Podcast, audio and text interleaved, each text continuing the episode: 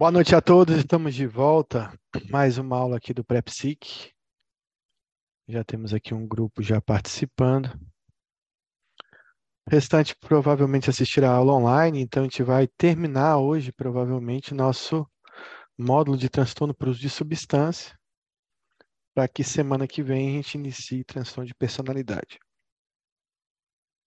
Provavelmente hoje a aula vai acabar um pouco mais cedo, então, vamos seguir falando. A gente já falou sobre álcool, cocaína, cannabis, cigarro, e a gente vai entrar agora no mundo dos opioides.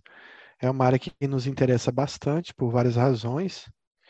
A grande maioria dos dependentes de opioides no Brasil ainda são profissionais de saúde, incluir os médicos também dependentes de opioides.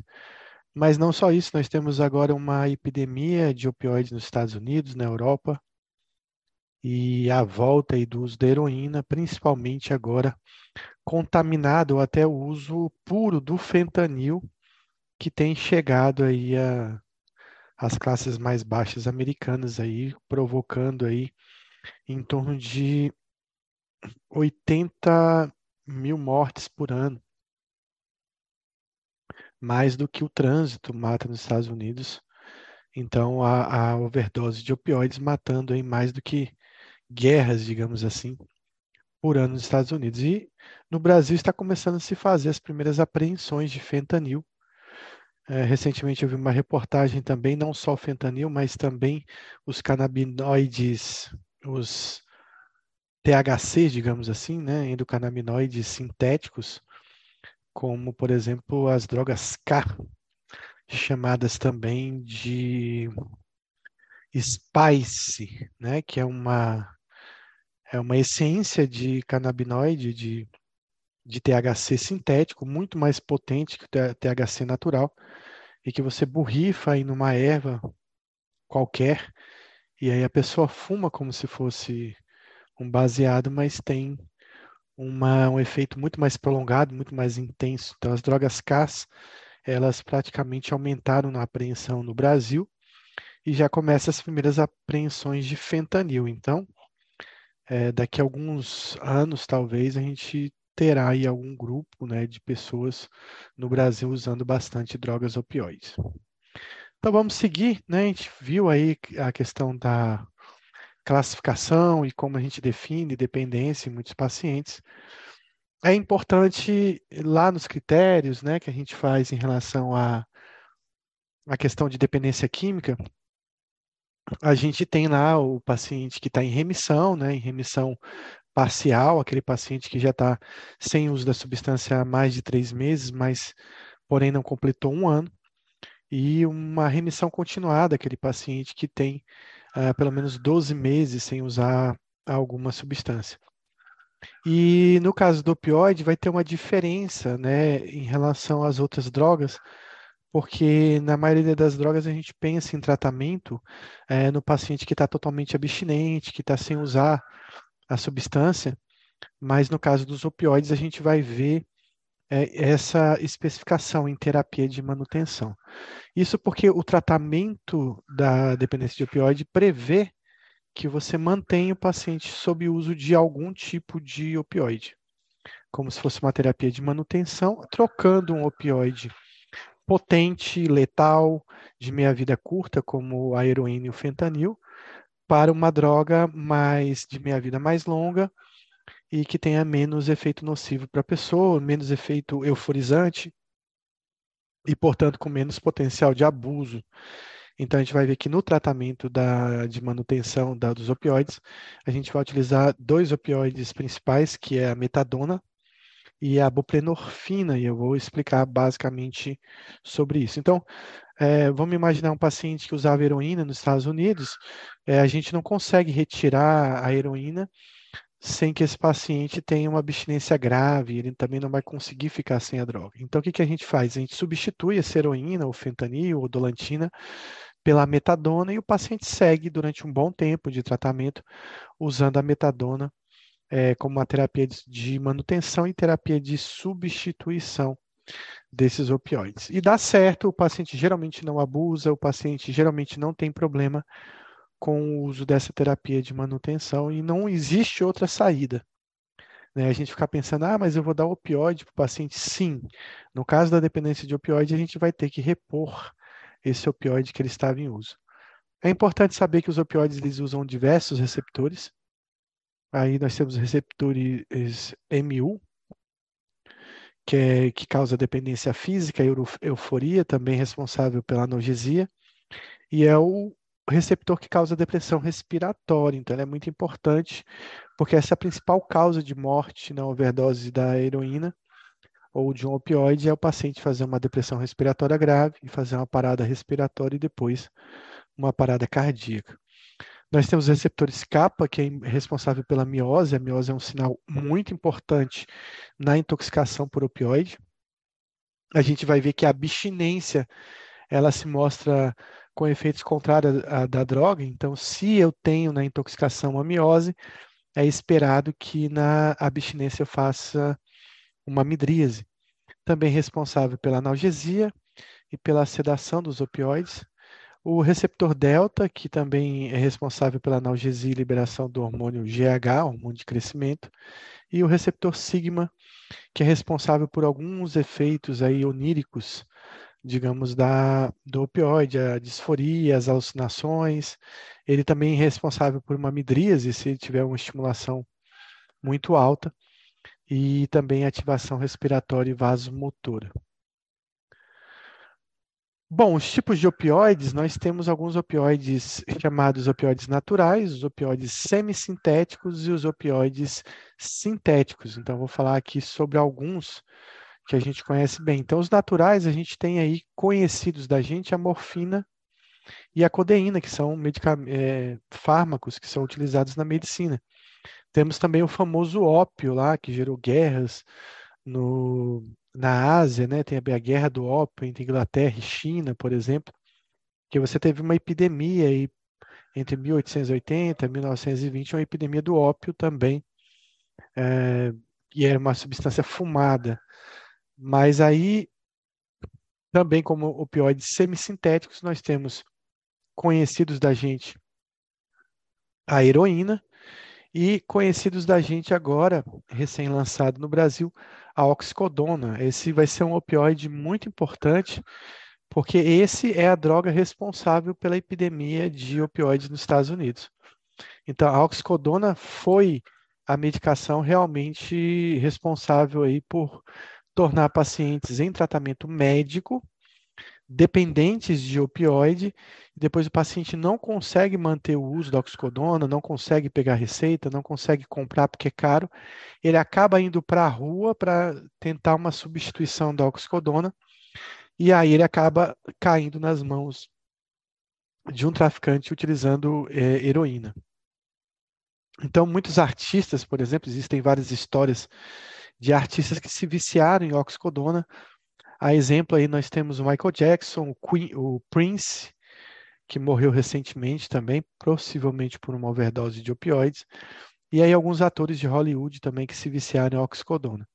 A oxicodona chegou no Brasil, graças a Deus, não chegou na formulação oral, ela chegou na formulação PET, né, que é aquele adesivo colado, num preço bem alto, mas eu vejo que a oxicodona às vezes é prescrita para condições em que ele não está indicado. Né? Então, a oxicodona é um opioide muito potente que deveria ser indicado para pacientes com dores extremas, né? por exemplo, pacientes terminais, pacientes com câncer, e aí sim ele poderia usar a oxicodona. Mas eu vejo paciente com ciatalgia sendo prescrito oxicodona. Então, isso é uma, vai causar uma grande tendência esse paciente a ficar dependente dos opioides. E tem vários filmes que vocês podem assistir na Netflix, na, na HBO e nos outros canais aí de streaming, aonde conta a história né, da indústria farmacêutica e a sua propaganda com oxicodona, né, forçando os médicos, indicando oxicodona para dores moderadas,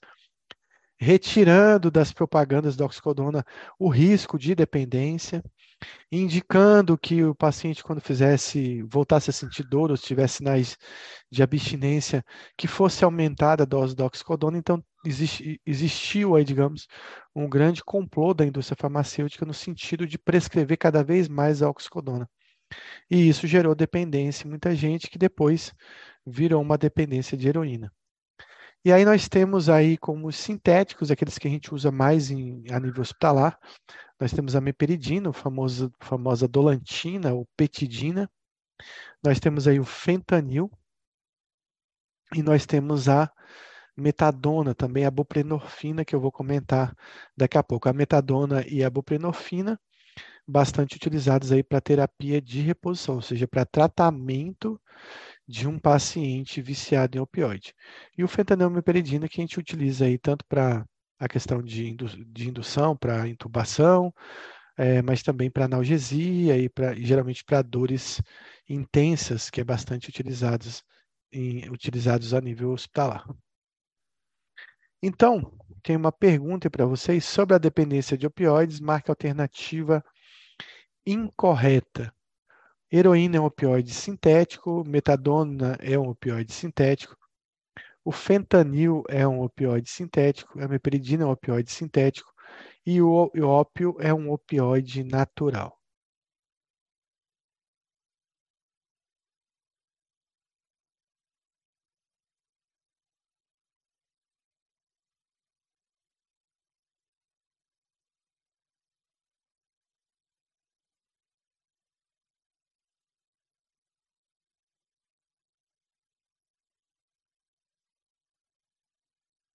Então, o que a gente viu aí, heroína, trata-se de um opioide semissintético, né? Então, metadona, fentanil e meperidina são sintéticos e o ópio, a morfina e a codeína são opioides naturais. Bom, existem dois tipos de dependente de heroína. Aquele que era um paciente doente, que por algum motivo teve que fazer uso é, de um opioide, por exemplo, paciente com dor crônica, paciente que foi hospitalizado. E aí, depois desse uso prolongado da, de um opioide, como a oxicodona, ele acaba se tornando dependente desse opioide. Então, a gente diria que inicialmente é um paciente que cursou com uma dependência iniciada por uma iatrogenia, iniciada por um ato médico, por um uso talvez incorreto do opioide, e que acabou depois abusando do uso dessa droga. E que, claro, ele vai é, geralmente se converter para uma droga, um opioide, que seja mais fácil de comprar, como, por exemplo, heroína, né? Então, ele vai acabar saindo de uma prescrição médica para o uso de um opioide comprado na rua. E aquele paciente não doente, aquele paciente que desde o início ele estava lá com os amigos, ofereceram uma seringa lá, algum opioide para ele. Ele tomou e acabou se tornando dependente desse opioide. Bom, existe uma diferença em relação a como a gente consegue esses opioides, né? E qual a percentagem de pacientes que começaram o uso de opioide doente e aqueles que realmente fizeram uma experimentação do opioide. É, em alguns países, como os Estados Unidos, por exemplo, a, o acesso ao opioide é muito fácil, acesso a fentanil e heroína é uma droga bastante vendida nas ruas através do tráfico, mas no Brasil é difícil achar opioide para se vender por tráfico ainda. Né? Então, aqui no Brasil, como é que a gente consegue opioide? Então, primeiro, mercado negro, aí cujo a, a aquisição é bem difícil, mas também aí com médicos através de receitas ou falsificação, exagero de problemas, o paciente fica aí numa via crucis, passando por um médico, por outro, por um pronto-socorro, por outro, tentando uma receita, ou tentando simular uma dor para fazer uso do opioide, ou né, com um médico só, mas talvez com prescrições simultâneas de vários médicos. E o problema é quando o paciente ele é um médico, ou ele é algum profissional de saúde, no caso do médico, ele pode receitar para si mesmo, ou ele pode desviar é, opioides do hospital. Então, existe um controle muito grande né, do uso dessas substâncias dentro de um ambiente hospitalar, mas a gente tem funcionários de hospitais que são dependentes de opioides e que acabam desviando o opioide de um carrinho de emergência, de uma prescrição que estava ali. Bom, falando da, da minha realidade aqui, então no hospital que eu trabalho, eu já atendi pelo menos uns quatro funcionários que eram dependentes de opioides e desviavam opioides do hospital. E também a gente vê relato de médicos, né? É, vez ou outra, eu, eu esses dias eu estava assistindo TV e assisti uma reportagem que uma médica foi dar um plantão numa UPA, e isso era na região ali de Pirinópolis, em Goiás, por sinal, uma região muito bonita, uma chapada que você tem em Goiás. E ela foi dar plantão numa UPA e demorou a voltar. Ela entrou pro, pro vestiário, lá pro, pro quarto dos médicos e demorou. E daí foram bater na porta do quarto e encontraram ela, jovem, é, morta dentro do banheiro. Né? E, geralmente a reportagem é assim, é morte ainda em investigação, não se sabe o que aconteceu, é, talvez uso de medicamentos. Com certeza, com certeza, uso de opioides. Então, são notícias que a gente vê com uma certa constância em, em, em jornais de médicos jovens que morreram, onde tem a suspeita que foi suicídio, às vezes, ou coisa assim. Então, o paciente ele o usuário ele vai lá para o banheiro, aplica uma dolantina, um fentanil, né, acaba fazendo uma depressão respiratória, acaba desmaiando, tendo uma parada, é, não consegue pedir socorro, né, porque deprime o sistema nervoso central, depois deprime o centro respiratório, e o paciente acaba parando.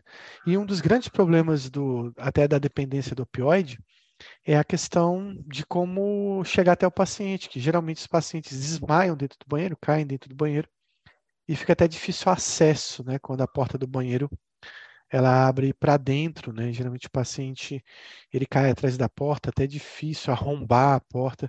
Esse é um problema que eles vivem nos Estados Unidos, que parece ser besteira, um detalhe, mas não é.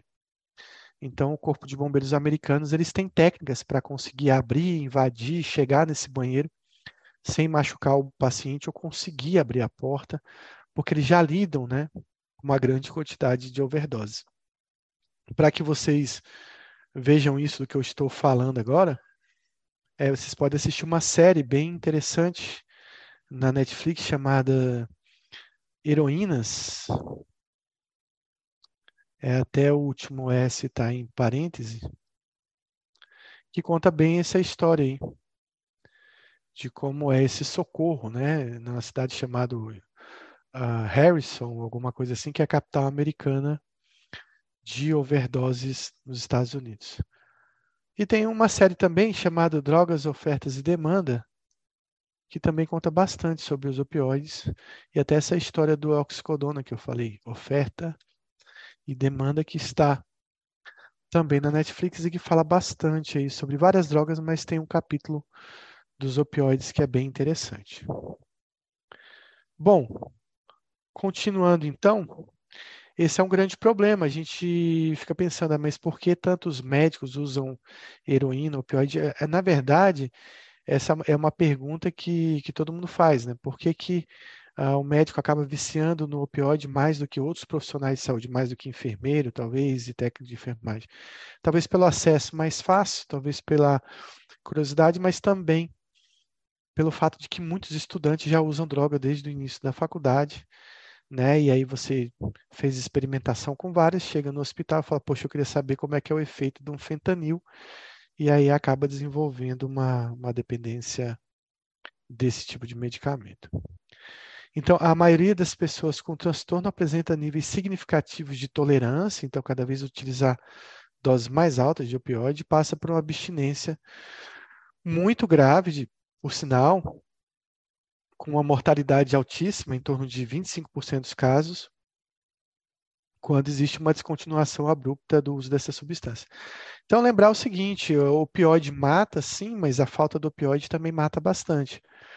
E aí tem uma pergunta que se faz, né? É, às vezes você está no pronto-socorro, chega alguém lá com queixando de glaucoma, de ângulo fechado, com uma dor de cabeça intensa, que ele diz né, que essa dor não passa com um medicamento simples, que já tomou tramal e não resolveu, e que ele precisa de um medicamento tal que deram para ele e melhora, e ele acaba falando que foi dolantina, que foi morfina, e aí você se depara, ah, é um paciente que que está dependente de opioide. Então, o que fazer nesse momento na emergência?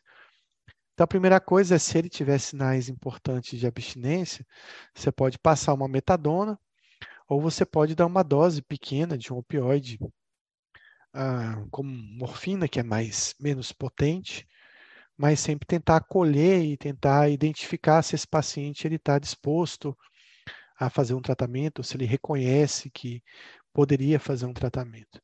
Nunca é bom deixar o paciente em total abstinência se ele já estiver fazendo sintomas de abstinência. Bom, então, lembrando que opioide estou relacionado a um, uma droga com bastante tolerância, e abstinência grave. A tolerância vai fazer com que o uso de doses cada vez maiores façam uma ação maior nos receptores, provocando mais depressão respiratória. E essa é uma droga que degrada bastante a vida do indivíduo.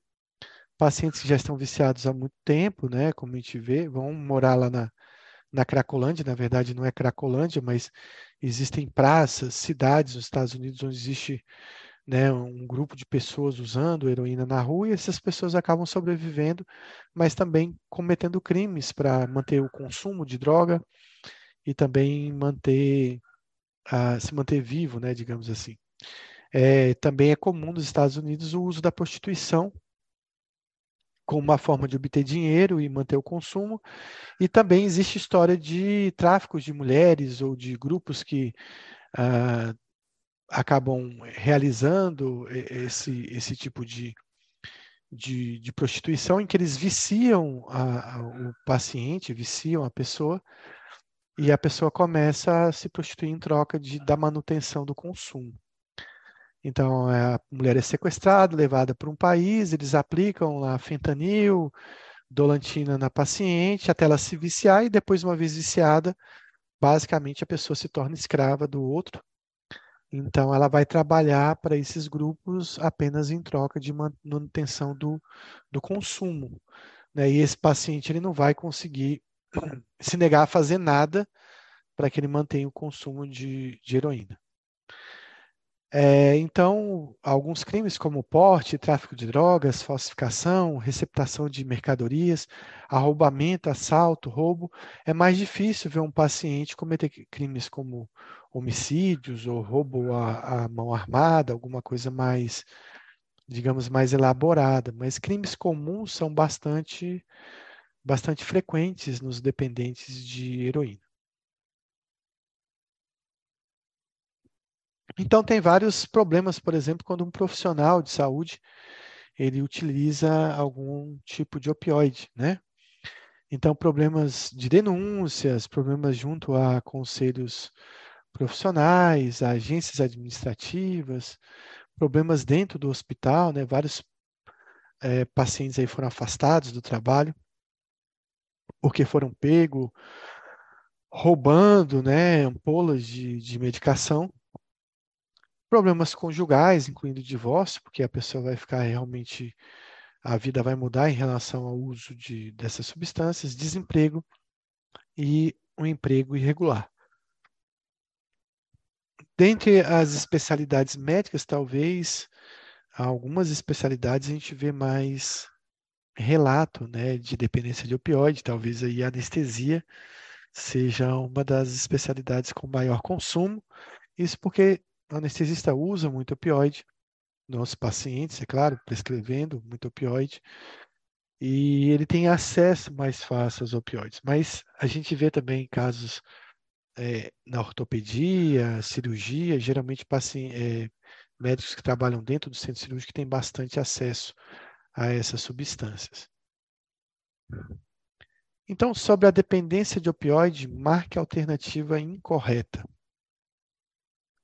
leva a tolerância importante à abstinência grave. Ele pode adquirir opioide no mercado negro. Geralmente, paciente que faz uso crônico nunca vicia e profissionais podem prescrever para si mesmo.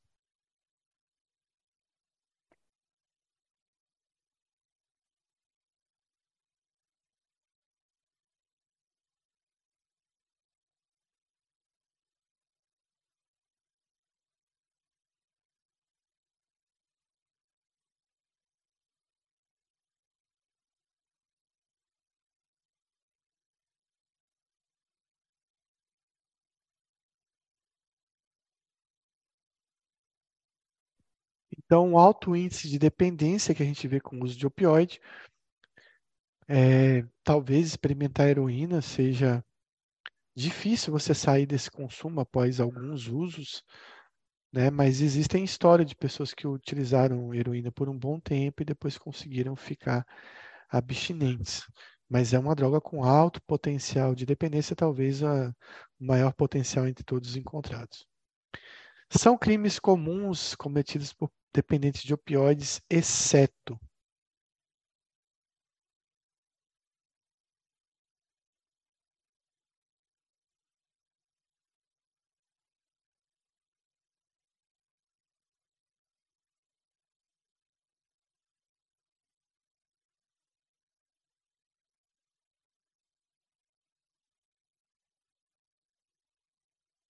A gente vai ver que, apesar de haver assassinatos entre dependentes de opioides, às vezes por brigas, desavenças ou questão do próprio tráfico, é, são crimes menos comuns cometidos pelos dependentes. Em relação à epidemiologia, os dados mais completos são os dados americanos, né?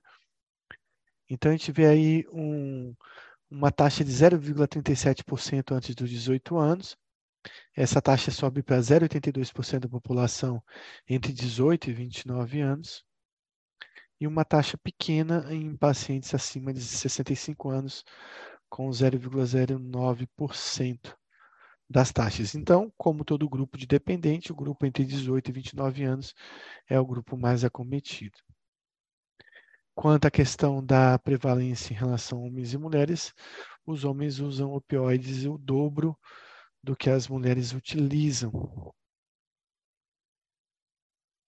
Então, é 1,5 ou duas vezes mais frequente no sexo masculino quando a gente fala em opioides que não é heroína, não opioides do tráfico, como fentanil, metadona, morfina, dolantina. Mas quando a gente fala de drogas relacionadas ao tráfico, né, como a heroína, né, e agora o fentanil sendo traficado, aí os homens ainda são mais prevalentes, têm uma incidência maior, com taxas três vezes maior do que as mulheres no uso de heroína. Uma coisa interessante é que eu, eh, em torno de 1,1% da população americana utiliza heroína ou algum tipo de opioide sendo dependentes de heroína. E olha que interessante, apenas 0,1% dessa população começaram, deixa eu voltar aqui, começaram o uso de heroína na, nas ruas, experimentando diretamente heroína.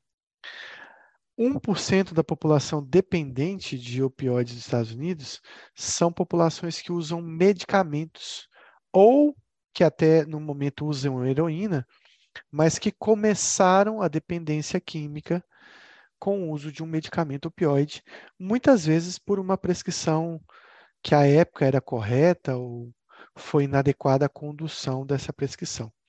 Ou seja, 1,1%, 1% dos dependentes vem de pessoas que passaram por um tratamento médico e desenvolveram dependência nos Estados Unidos. Então, essas taxas são assustadoras quando a gente pensa que talvez a medicina seja o principal causador de dependência de opioide nas pessoas. Claro que a gente também não pode levar isso ao pé da letra e dizer, ah, então não vou mais prescrever opioide, porque é claro que tem pacientes que têm indicação formal de uso de opioide. A gente só vai, digamos, racionalizar o seu uso e utilizar de forma mais adequada a fim de não desenvolver uma dependência no indivíduo. Em relação ao desenvolvimento e curso, geralmente aí essa dependência começa quando o paciente tem contato com opioide, no caso do tráfico, geralmente é no fim da adolescência. A média de idade dos dependentes é em torno de 20 anos. O curso é de um uso né, prolongado, contínuo, por vários anos, até que o paciente morra ou tenha uma degradação. A as abstinências acontecem em muitos pacientes, quando eles ficam sem acesso à medicação, e 20 a 30% dos pacientes é, com transtorno de uso de opioides alcançam a abstinência duradoura. Então, a gente tem uma população grande de pacientes que conseguem vencer o vício do opioide. Não é todo mundo, não é 100% que vai ficar dependente para o resto da vida. Isso foi bastante evidente em soldados que voltaram do Vietnã, por exemplo. A taxa de mortalidade é altíssima para quem usa opioide, é uma taxa de 2% ao ano de risco de morte. E uma curiosidade é que muitos soldados americanos acabaram usando né, opioide durante a guerra do Vietnã, mas a grande maioria, ao voltar dos Estados Unidos, conseguiu largar a dependência cerca de 90% né, do, desses soldados acabaram é, deixando a dependência de opioide, mostrando que talvez o tratamento adequado, a orientação possa servir para tratar esses pacientes. Quem usa opioide tem grande risco de suicídio. E eu já vi médicos que eram dependentes de opioide e que morreram por uma overdose provocada.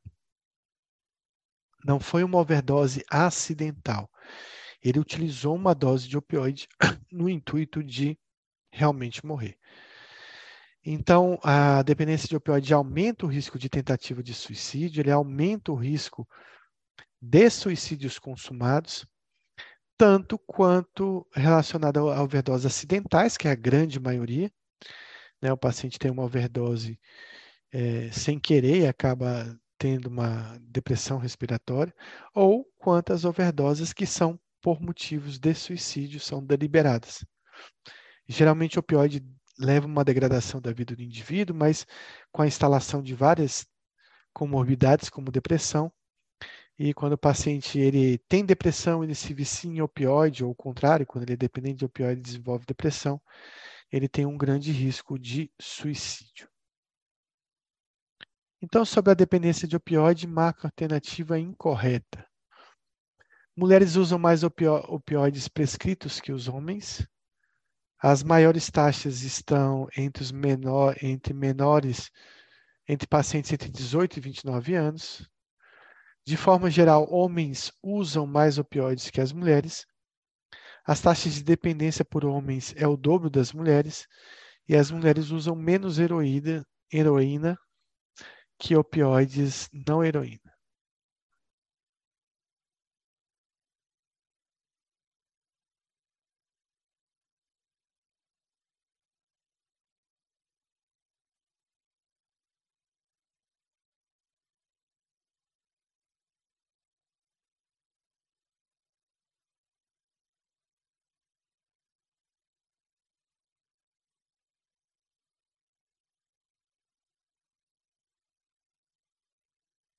Então, eu vou comentar a questão: as mulheres usam menos opioides que os homens, de forma geral, e elas usam, quando usam, usam mais opioides prescritos. Mesmo assim, os homens ganham, têm taxas de 1,5 é, 1,5 mai, maiores que as mulheres nos opioides prescritos. As taxas são é, maiores, né, que eu acho que está escrito, as maiores taxas estão entre 18 e 29 anos, acho que está escrito errado, mas isso é verdadeiro. De forma geral, os homens usam mais opioides, tanto prescritos quanto opioides do tráfico. No caso da heroína, que é um opioide do tráfico, a, a taxa é de três vezes o do uso das mulheres. É, de forma geral, quando se reúne opioides prescritos e opioides como heroína, os homens tem um dobro das taxas das mulheres, é verdadeiro. E as mulheres usam mais remédios contendo opioides do que a heroína, é, como foi descrito nos slides anteriores. Então, sobre a dependência de opioide, marca incorreta. Homens usam três vezes mais heroína que as mulheres. As taxas de uso de opioides prescrito é 10 vezes a da heroína. A idade média de início é em torno de 15 anos. A taxa de dependência de heroína é de 0,1% e a taxa de dependência de opioides medicamentos é de 1%.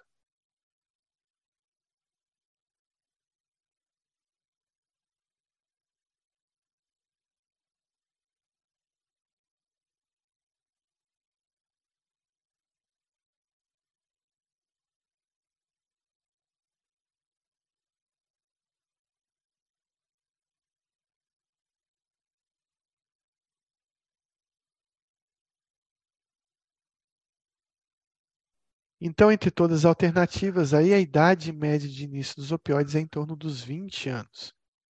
Realmente, os homens usam três vezes mais heroína que as mulheres. A taxa de uso de opioides prescrito é 10 vezes a, a do consumo de heroína. A taxa de dependência de heroína é 0,1%, de opioides como medicamentos é de 1%. Sobre a dependência de opioides, marque a alternativa correta. O curso da dependência costuma ser muito oscilante. Períodos breves de abstinência nunca acontecem. Cerca de 2% atinge a abstinência completa após um ano. A taxa de mortalidade é de 20%. A, maioria dos soldados que voltaram do Vietnã abandonaram o vício de opioide.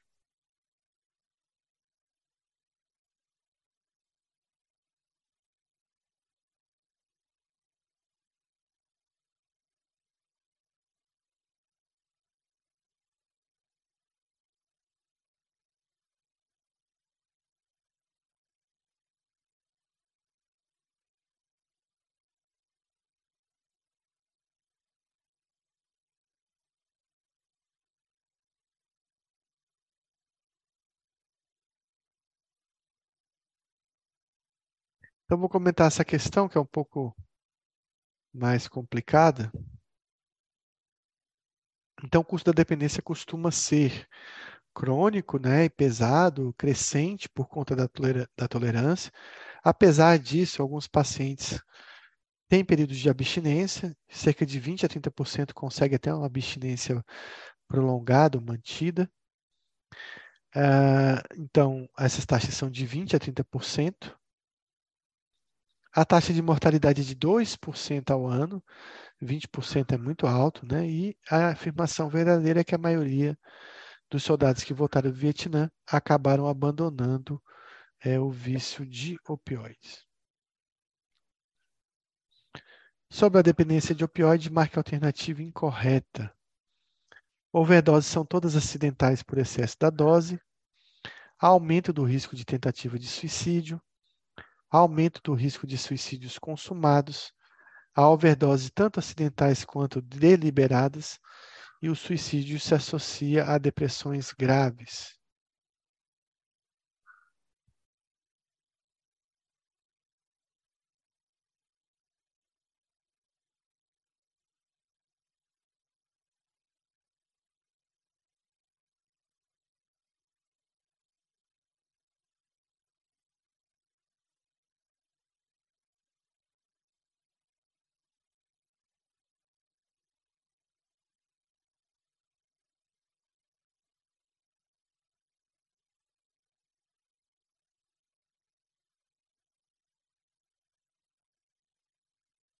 Lembrando que a alternativa é incorreta, né?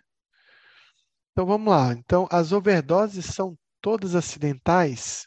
Nem sempre. Se o paciente tiver a intenção de se matar, ele pode provocar uma overdose. No caso dos dependentes de opioides, existe um risco de suicídio, tanto de tentativa quanto de suicídio consumado. Nesse caso, as overdoses podem ser acidentais ou deliberadas.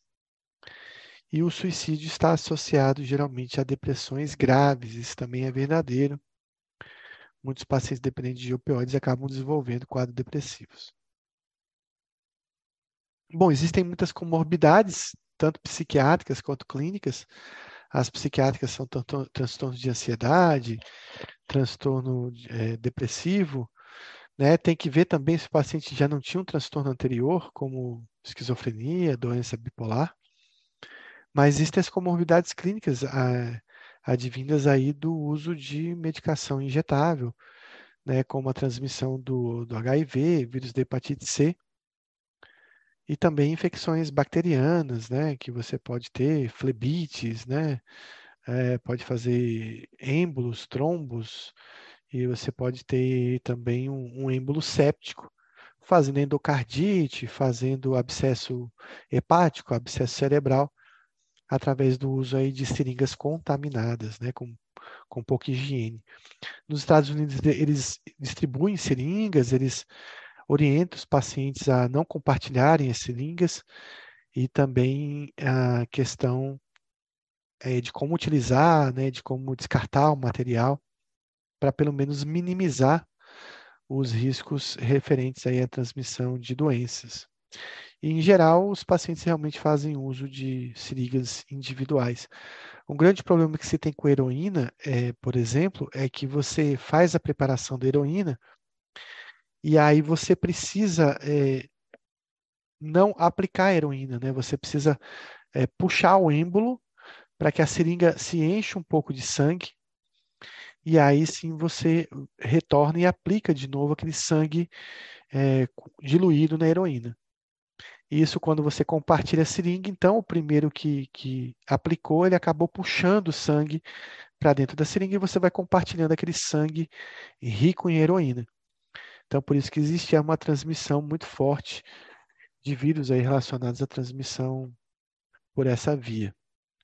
E aí isso fez com que a heroína sumisse né, do mercado aí por volta da década de 90, por aí quase se não ouvia falar mais de dependentes tanto de cocaína injetável quanto de heroína injetável. Mas agora, talvez com a seringa individual, com mais controle e segurança, os pacientes voltarão a utilizar em maior quantidade. A gente vai falar um pouquinho da intoxicação por opioide. É uma intoxicação grave, né? Tem que ter cuidado com a depressão respiratória, onde existe uma depressão do sistema nervoso central, onde o paciente apresenta sedação, comprometimento da atenção, retardo psicomotor, apatia, né, um estado de rebaixamento do nível de consciência, que pode ser o torpor, pode ser coma total. Quando o paciente chega acordado, ele chega com uma fala arrastada, e nas intoxicações graves o paciente vai evoluir para um estado comatoso. Então ele vai apresentar uma miose bastante intensa, que indica uma intoxicação grave né, do, do opioide. Também ele pode indicar um paciente é, é, que faça anóxia ele pode não apresentar a miose, mas ele pode apresentar uma midríase. Então, lembrar, a miose está relacionada a uma intoxicação grave. Agora, se esse paciente fez uma depressão respiratória e, de repente, ele teve uma anóxia, teve uma redução da oxigenação cerebral, ele pode fazer uma midríase também. E isso indica uma gravidade extrema, talvez indique que o paciente já esteja tendo lesão cerebral. Então, o sinal clássico realmente é a miose. Bom, existe uma gravidade muito grande quando você tem intoxicação por opioide, e os indícios dessa gravidade são quando o paciente tem depressão respiratória, quando o paciente faz uma hipotensão grave, quando ele apresenta hipotermia, também são sinais de alerta para esse paciente, sinais que indicam gravidade nessa intoxicação. Então, alguns sinais de alerta, de novo, a miose, o estupor, o coma. Esses pacientes evoluem com uma bradicardia acentuada e também com uma depressão respiratória. Então, a gente tem aí hipotensão, depressão respiratória, hipotermia, como sinais de um paciente que vai precisar de cuidados intensivos durante essa intoxicação. Claro, vai precisar também de um antídoto para essa quantidade de opioide que ele utilizou. Então, o paciente grave que chega intoxicado pelo opioide, ele deve ser internado em ambiente de emergência, se considerando aí uma, um monitoramento mais intensivo desse paciente, ele pode necessitar de assistência ventilatória a qualquer momento. Então, a depressão respiratória é o que mata nesses pacientes. Quais são os sinais de intoxicação que a gente já falou? Em níveis, o tratamento né, do, do, da, da intoxicação, ele não precisa ser feito em níveis médios a moderados, apenas um tratamento de observação do paciente. Mas se houver miose intensa, bradicardia, depressão respiratória, estupor, coma, hipotermia, então esse paciente vai ser considerado grave e ele vai precisar de um antídoto. Além desse antídoto, ele deve ser internado no ambiente é, de uma semi-intensiva, de uma intensiva, porque talvez seja necessário entubar esse paciente. E o antídoto né, que a gente usa na intoxicação por opioide é a naloxona. Então, a naloxona é um antagonista opioide que atua nos três receptores é, específicos, que é o mu, kappa e o sigma. Eles não têm efeito agonista. Então, quando o paciente chega intoxicado, a naloxona acaba sendo a minha medicação de escolha. É importante dizer que alguns pacientes podem chegar intoxicados já fazendo tratamento de reposição, tratamento de manutenção ou de substituição, digamos assim. Então, esses pacientes podem ter uma overdose, por exemplo, com uso de metadona, que é um opioide utilizado para esse fim. Por que, que essa intoxicação é bastante grave? Porque, como a metadona tem uma meia-vida muito longa, ela vai deixar o paciente mais tempo sob efeito de opioide, com mais risco dele permanecer em maior tempo com essa depressão respiratória. Então, tem que ter um alerta aí em relação ao tratamento de manutenção, para que esse paciente não tenha uma overdose com o medicamento que você prescreveu. Então, maior gravidade nos opioides de meia-vida longa. Bom, nós temos dois tratamentos específicos, né, referentes à intoxicação e também específicos em relação à abstinência. E um livro bastante importante para entender dependência, entender tratamento tanto de da dependência em si, como da abstinência e da intoxicação, esse livro aí, da Alessandra Dio, junto com o Ronaldo Laranjeira, que se chama-se Dependência Química. Então, o que, que ele fala para você utilizar num paciente que está intoxicado por opioide? Então, a droga de eleição é naloxona. Ele pede para que a gente faça aí doses subsequentes de naloxona de 0,8 miligramas e a cada 15 minutos você repete essa dose até tentar por quatro vezes sempre com intervalo de 15 em 15 minutos, e aí utilizando uma dose total de 3,2 miligramas de naloxona, ou naloxone. Né? Então, quatro doses subsequentes de 0,8. Esse é o tratamento que está descrito nas diretrizes médicas brasileiras é, referente ao tratamento de intoxicação por opioide. Algumas literaturas e até os anestesistas dizem que usam drogas, doses bem maiores de naloxona. É o que é descrito aí nesse livro chamado Emergências Psiquiátricas, escrito aí pelo João Quevedo. Então, o que ele diz nesse livro? Que você deve usar doses de naloxona, geralmente doses bem maiores que aquelas que eu comentei anteriormente, uma dose de 2 miligramas, e de cada 3 em 3 minutos, não mais em 15, você utilizaria 2 miligramas de naloxona EV até completar aí é, cinco doses referentes aí a cinco, é, ao total de 10 miligramas de naloxona.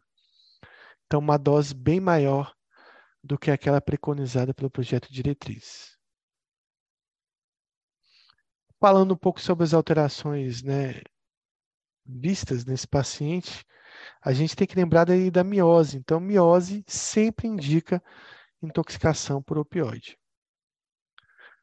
Já a midríase, ele indica várias coisas, como intoxicação por opioide com hipóxia, aquele caso que o paciente já teve lesão cerebral.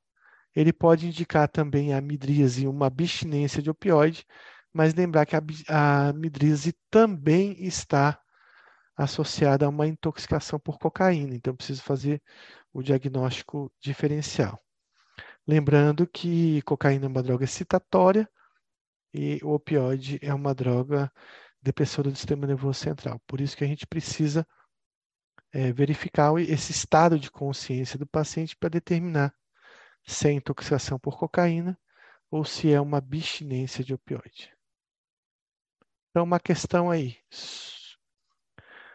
Sobre os sinais e sintomas das intoxicações, midríase não está relacionado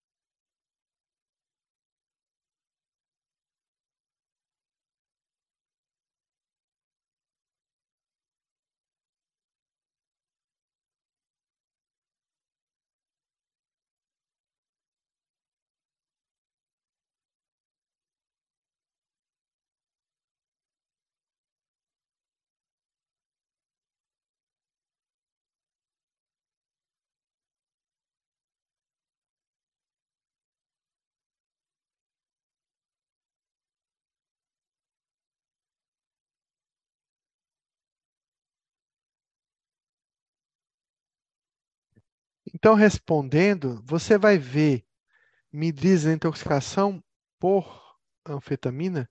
Sim, porque é parecido com cocaína. Você vai ver é, é, midríase na abstinência de opioides? Sim. Vai ver midríase na abstinência de cocaína? Não. Você vai ver midríase na intoxicação por cocaína. Também você vê midríase no paciente que usou opioide e teve hipóxia, e também você vai ver aí a midríase na intoxicação por cocaína.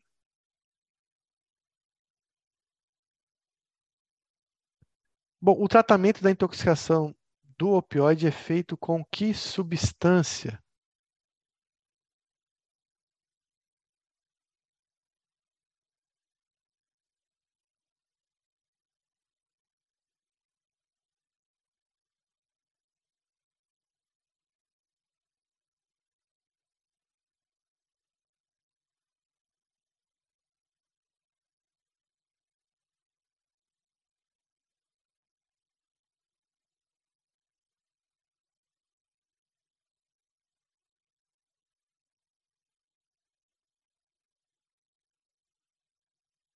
Então, a gente trata a intoxicação por opioides com o famoso Narcan, que se trata da naloxona.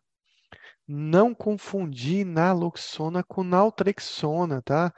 Ambos são antagonistas opioides, mas a naltrexona é utilizada na dependência do álcool. Ela também vai ser utilizada na dependência de opioides, mas não a nível de intoxicação. Intoxicação eu uso naloxona. Segundo o projeto de diretrizes, qual a dose máxima de naloxona prevista para um paciente intoxicado?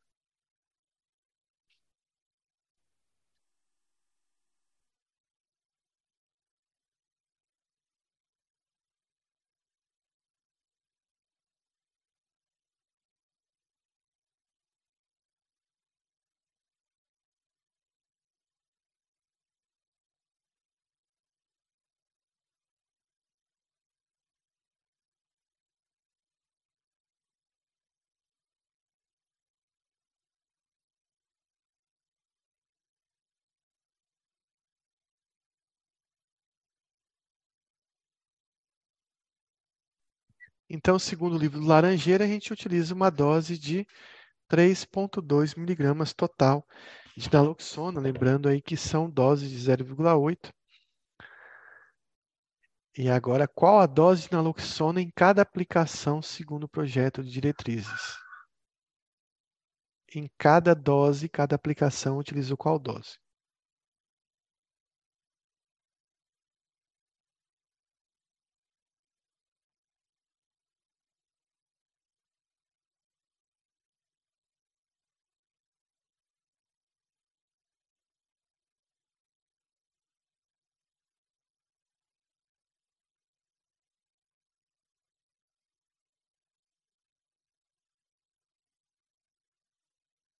Então, a dose de naloxona utilizada é 0,8 miligramas, né? totalizando quatro doses, num total de 3,2. Então, o número de doses da naloxona, acabei de responder, são quantas doses que a gente dá?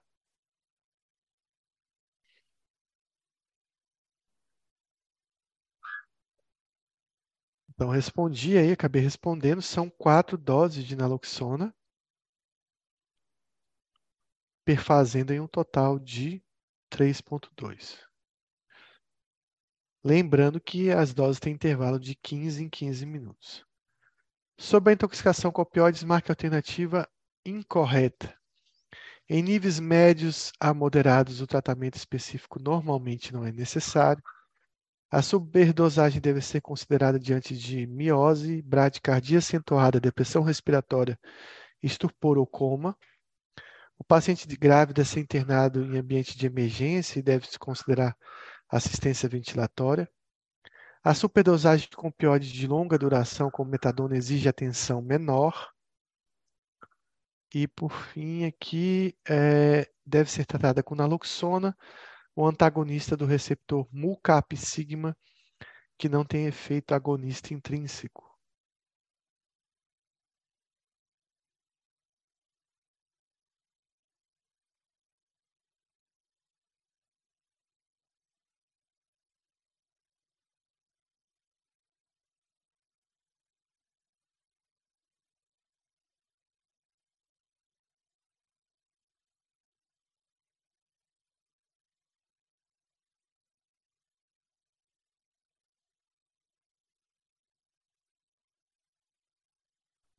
Então, aquilo que eu comentei lá atrás, né? Quando você está fazendo terapia de reposição, apesar de ser incomum o paciente abusar do uso da metadona, mas se por acaso ele abusar e se intoxicar, existe um risco aí de depressão respiratória por tempo mais prolongado. Então, a superdosagem com opioides de meia-vida longa, ela acaba se tornando mais grave, com uma atenção maior. Interessante que o paciente ele vai se fazer uma superdosagem de metadona, ele não vai conseguir o efeito euforizante de uma dose de petidina, por exemplo. Então ele vai acabar exagerando nessa dose de metadona e acabando se intoxicando com um opioide que tem uma meia-vida em torno de 24 horas, uma meia-vida longa, né? Sobre a intoxicação com opioides, são sinais de alerta, exceto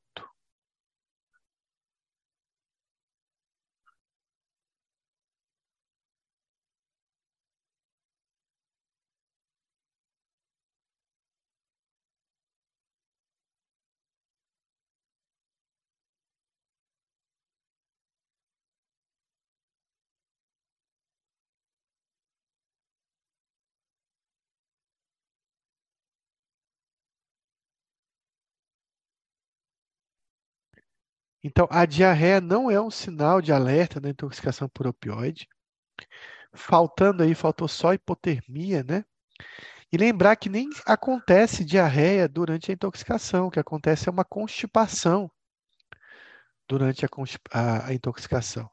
A gente vai ter diarreia durante a fase de abstinência do opioide, mas não durante a fase de intoxicação. Sobre a intoxicação com opioides, são todos sintomas graves, exceto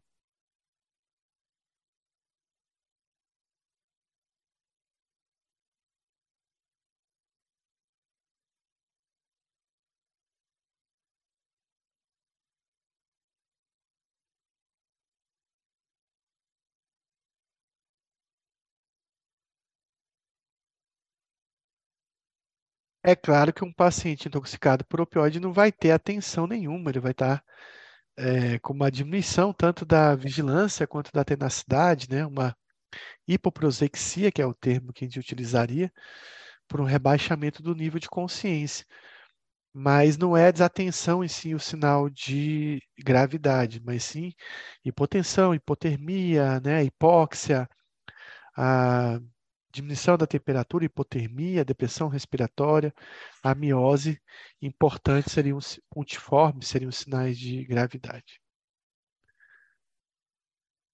Então, analisando um caso clínico, homem de 40 anos chega à emergência apresentando disforia, náusea, vômito, dor muscular, lacrimejamento, rinorreia, midríase, pirereção, sudorese, diarreia, bocejos, febre, insônia. Qual o diagnóstico desse paciente?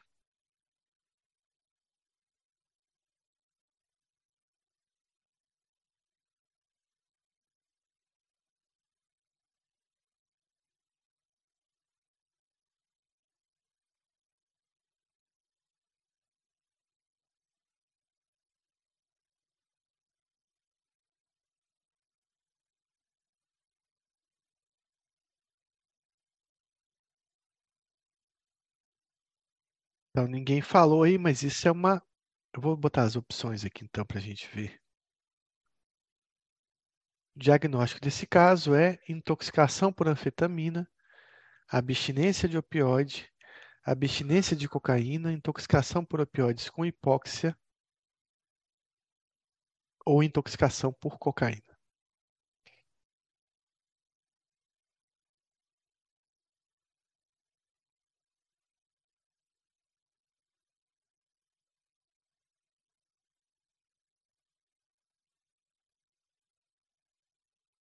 Agora, voltando para o caso clínico, por que, que não poderia ser uma intoxicação por cocaína ou por anfetamina, já que ambas cursam com midríase também? Então, vamos ver o que, que tem de diferente né, da intoxicação por cocaína.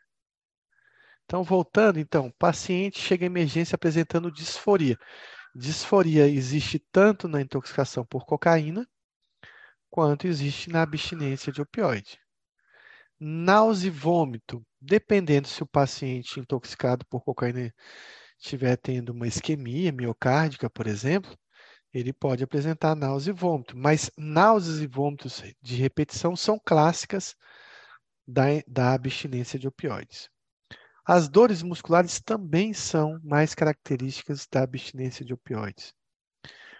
Lacrimejamento também é um sintoma clássico da abstinência de opioide. Rinorreia pode ser porque o paciente cheirou cocaína ou está em abstinência de opioide. A midríase é a mesma coisa. Pirereção, sudorese também pode estar presente nos dois, né, para uma descarga simpática, por exemplo. Mas diarreia não é comum na intoxicação por cocaína, bocejo menos ainda, Febre também não acontece e a insônia está presente em ambas, tanto na intoxicação por cocaína quanto na abstinência de opioides. A febre é mais comum na abstinência de opioides do que na intoxicação por cocaína. Agora, é, alguns pacientes intoxicados com cocaína, eles podem fazer um tipo de hipertermia, né? Bem parecido com uma síndrome neuroléptica aguda. Inclusive, intoxicados por cocaína podem apresentar sintomas extrapiramidais, parkinsonismo, distonias, são sintomas aí bem parecidos com talvez um, um, um, excesso de uso de antipsicóticos, que a gente também vê esses sinais. Então, a hipertermia pode estar presente nos dois, mas ela é mais clássica da abstinência de opioides.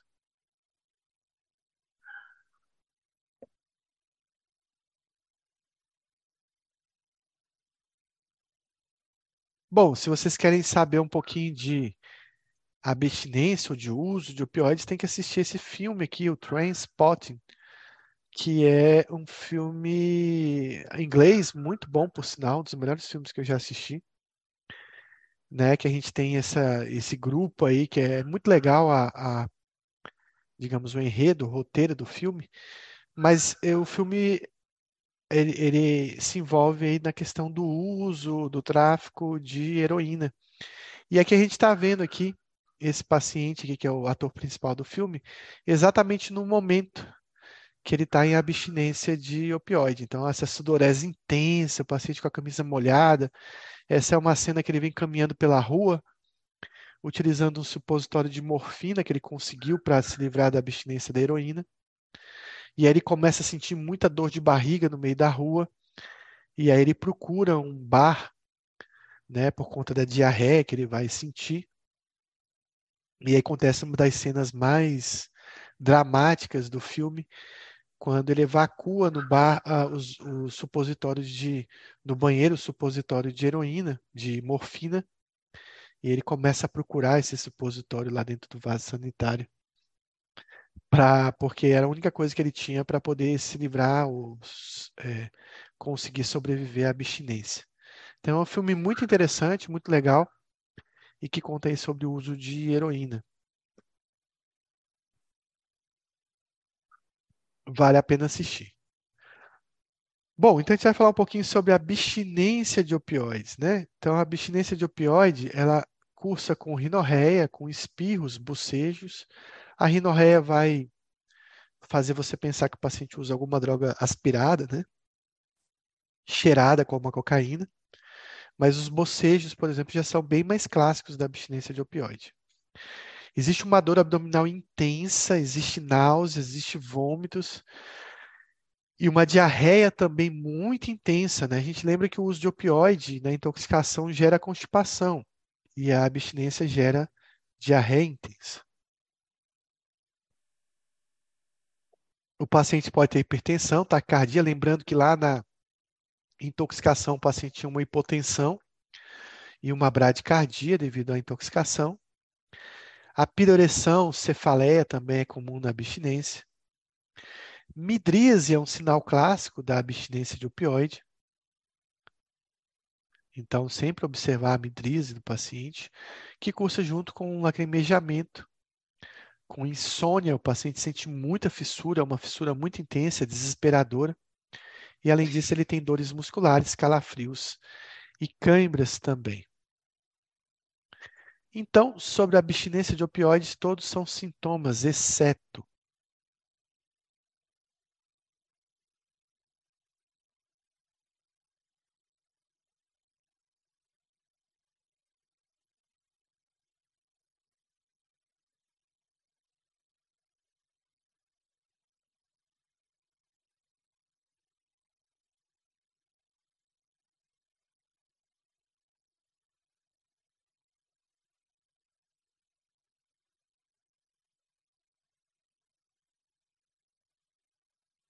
Muito bem, lembrando que a constipação é um sinal da intoxicação e não da abstinência. A abstinência vai ter diarreia intensa.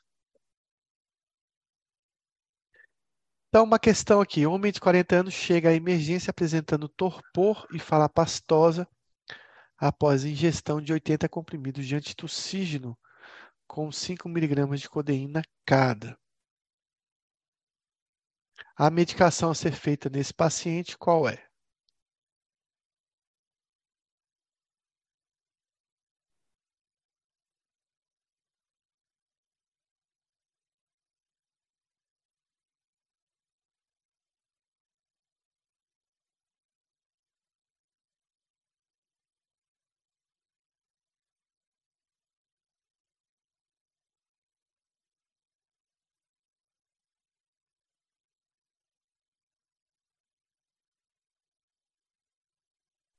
Bom, então intoxicou, o paciente tem que usar o antídoto, que é a naloxona, Narcan. É muito comum intoxicação de opioides acidental em crianças, né? Geralmente com xarope de codeína mesmo. E aí você vai calcular uma dose de naloxona para essa pessoa. Não existe um tratamento específico para abstinência de forma aguda. Os livros não trazem isso, mas você pode fazer uma pequena dose de opioide Pode ser, por exemplo, a morfina, 2 miligramas até 10 miligramas injetável. E depois você pode iniciar o tratamento da dependência, que o tratamento da dependência envolve o uso de uma reposição de opioide. No caso, você pode utilizar a metadona. Então, essa terapia é feita desde 1960, chamada terapia de reposição de opioides, e utiliza algumas medicações específicas. O que é que visa essa terapia de manutenção do uso do opioide? Então, retirar primeiro o paciente do contato com as drogas mais pesadas ou mais potentes, como heroína, fentanil, dolantina, enfim. Ou tirar o paciente do risco de contato com o tráfico utilizando a reposição. Ele visa estabelecer um vínculo entre esse usuário e o serviço de tratamento, caso seja um CAPS-AD, Evita também os sintomas de abstinência aguda da heroína ou de outros opioides, o que levaria o paciente a cada vez ficar tendo mais recaídas e não sair do consumo. Ele também previne que o paciente não utilize essas drogas injetáveis, prevenindo que ele utilize, que ele tenha infecções como HIV ou que se contamine com vírus da hepatite B e C. Também permite que o paciente consiga realizar o tratamento, porque a abstinência e a fissura é muito grande, então, com o uso da metadona, por exemplo, ele consegue restabelecer um vínculo e constrói um projeto terapêutico para seu tratamento. E também a reinserção social e laboral desse paciente. É, apesar de algumas associações médicas preconizarem a retirada rápida dessa metadona, dessa buprenorfina, é, fazendo com que o paciente fique totalmente abstinente de opioides, essa prática não é o objetivo principal. Tá? Então, existe uma clínica lá em Israel em que eles utilizam naltrexona para o paciente, naloxona, mas é um tratamento de alto risco com alta mortalidade. Então, o seu objetivo, sempre na dependência, é redução de danos. E no caso do opioide, a redução do danos era importante e se reduz muito os danos mesmo que o paciente mantenha o uso de um opioide prescrito. Eu tenho alguns pacientes dependentes de opioides e todos os pacientes meus utilizam metadona há muito tempo. A última paciente minha, ela tem uns sete anos de uso de metadona. A gente conseguiu sair de uma dose de 40, 20 miligramas. Atualmente ela usa 5 miligramas de metadona por dia. Quem sabe um dia a gente vai conseguir fazer a retirada dessa metadona, mas é preciso ter bastante paciência. Então, então por que, que a terapia de reposição ela é importante e não deve ser ter pressa na sua retirada? Pela redução que ela causa em relação aos danos da, do consumo da droga inicial. Então, o tratamento da dependência de opioide ele se dá com três substâncias: a metadona, a buprenorfina e a naltrexona. Então, a, olhando aqui para esse slide, esqueçam naltrexona, pessoal. Esqueçam naltrexona, ela é utilizada por alguns grupos, algumas clínicas no mundo. É um tratamento de alto risco, o paciente tem que estar internado, monitorizado, porque a naltrexona é um antagonista opioide, então você vai fazer um bloqueio né, desses receptores e o paciente pode evoluir com uma abstinência gravíssima. Então, é, é, um, é um tratamento muito arriscado. Então, a gente vai se focar na metadona e na buprenorfina. Fazendo um comentário sobre os dois. Então, os dois já existem no Brasil. A metadona é barata, chama-se Mitedon. Precisa daquela receita amarela, a mesma que a gente prescreve a Ritalina, ou prescreve o Venvance. A buprenorfina chegou no Brasil há pouco tempo, em forma de PET.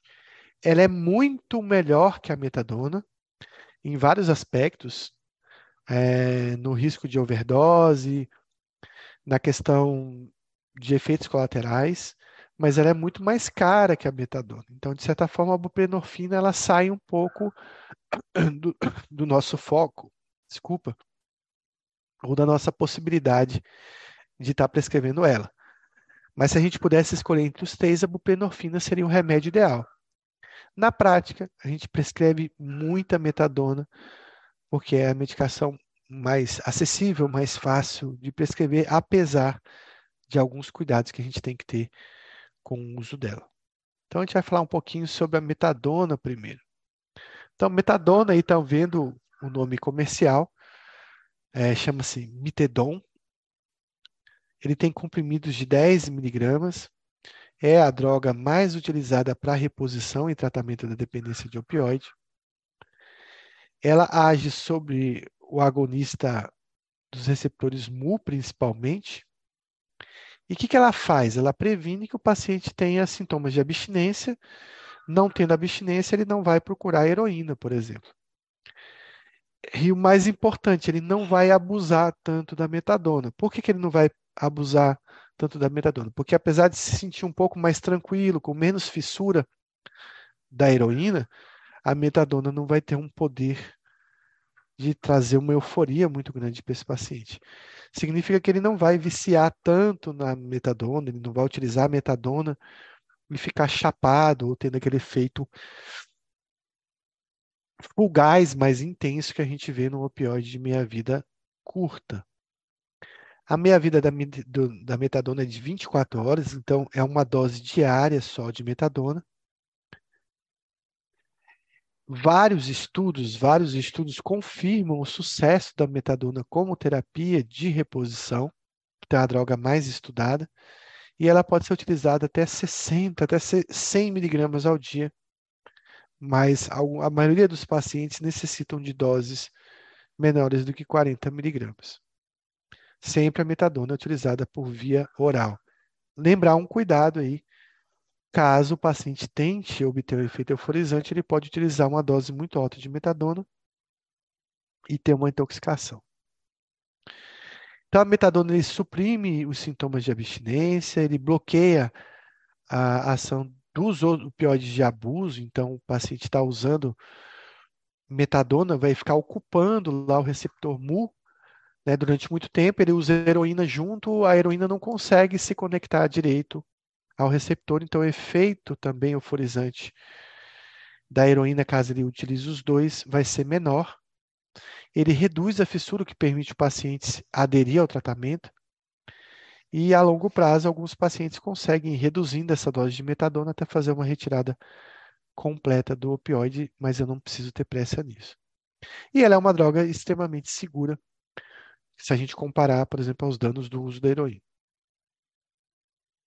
Doses excessivas de metadona podem causar depressão respiratória. Também é, a metadona ela tem um problema que, mesmo em doses baixas, para alguns pacientes suscetíveis, ela é uma droga cardiotóxica, então que pode provocar algumas arritmias. Mas isso é muito raro em relação ao número de pacientes que a gente pode beneficiar. Isso porque essas arritmias são geradas por um efeito quinidina-like, ou seja, um efeito que a gente está presente em várias drogas que a gente utiliza né, na psiquiatria, como os antipsicóticos, aumentando o intervalo QT e fazendo com que haja risco de arritmias como o torsar Depoan, por exemplo.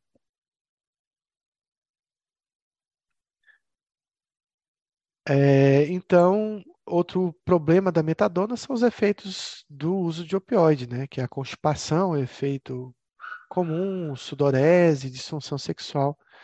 E também acaba tendo um efeito um pouco, um pouco sedativo, apesar de não ser tão hipnótico. Existe um declínio cognitivo leve, mas, como eu falei, comparado aos danos do uso da heroína ou de outro opioide potente, vale a pena prescrever a metadona. Tem que ter um cuidado também com a metadona em relação a possíveis interações farmacológicas com outras substâncias. Então, vou falar um pouco também sobre a buprenorfina. Ela chegou no Brasil aí na forma de PET. Eu não vou lembrar o nome da buprenorfina aqui no Brasil, eu vou dar uma pesquisada aqui, mas eu não me recordo completamente o nome dela. É, ele é um opioide de curta duração. Tem um efeito de duas a cinco horas. Fala, ah, professor, mas sempre que a gente vai é, prescrever né, um, uma medicação de reposição, trocar uma droga de meia-vida curta por uma de meia-vida longa, é, trocar uma droga, a gente sempre faz essa troca por uma droga de meia-vida longa. Então, é o Restiva, pessoal, lembrei agora. Restiva é o nome da buprenorfina nacional. Então, como é que a buprenorfina vai agir se ela tem uma meia-vida curta? Bom, então, primeiramente, ela age sobre os receptores mu, e ela também antagoniza os receptores kappa. Ela também previne a prevenção de abstinência, igualzinha a metadona, e ela tem menor potencial de abuso é, até comparada à metadona. A meia-vida dela é, se dá pela questão da afinidade que ela tem pelos receptores mu. Então, mesmo que ela suma, digamos, da corrente sanguínea, mesmo que ela desapareça em questão de níveis séricos, ela continua lá no cérebro conectada ao receptor com uma ligação muito potente. E essa ligação, ela dura em torno de 24 horas, igualzinho à metadona. Então, apesar da minha vida curta, eu posso utilizar buprenorfina apenas uma dose diária. Se o paciente tiver uma recaída com heroína, ela não vai fazer tanto efeito, porque o receptor já está ocupado. Né? E aí vai prevenir também a recaída por conta de redução da fissura que esse paciente vem sentindo. Ela tem uma baixa biodisponibilidade via gastrointestinal, por isso que ela é utilizada em forma de PET ou de forma sublingual. No caso, no Brasil, é utilizada na forma de PET, mas com preço ainda inacessível. E a, eh, a posologia se dá aí com 12 a 16 miligramas por dia, chegando alguns pacientes a utilizarem 32 miligramas de buprenorfina. Então, Restiva é uma boa opção a metadona, principalmente pacientes com cardiopatia, hepatopatia, onde a metadona pode ser um pouco mais complexo de utilizar. Então, quais as vantagens da buprenorfina em relação à metadona? Primeiramente, a segurança, tem menor risco de overdose. A overdose da buprenorfina raramente causa depressão respiratória. E a retirada também da buprenorfina é mais fácil porque ela não dá tanta síndrome de abstinência. Ó, olhando para cá, eu já consigo ver facilmente que a buprenorfina é muito, muito melhor do que a metadona. Muito mais fácil de utilizar, de prescrever. Então, é uma droga com potencial muito melhor de uso.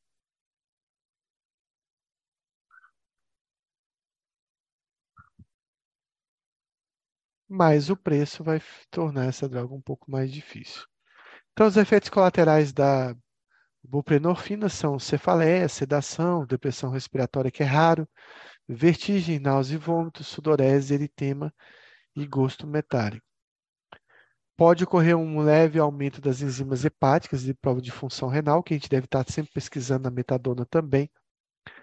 Então, são necessários exames de função hepática e renal.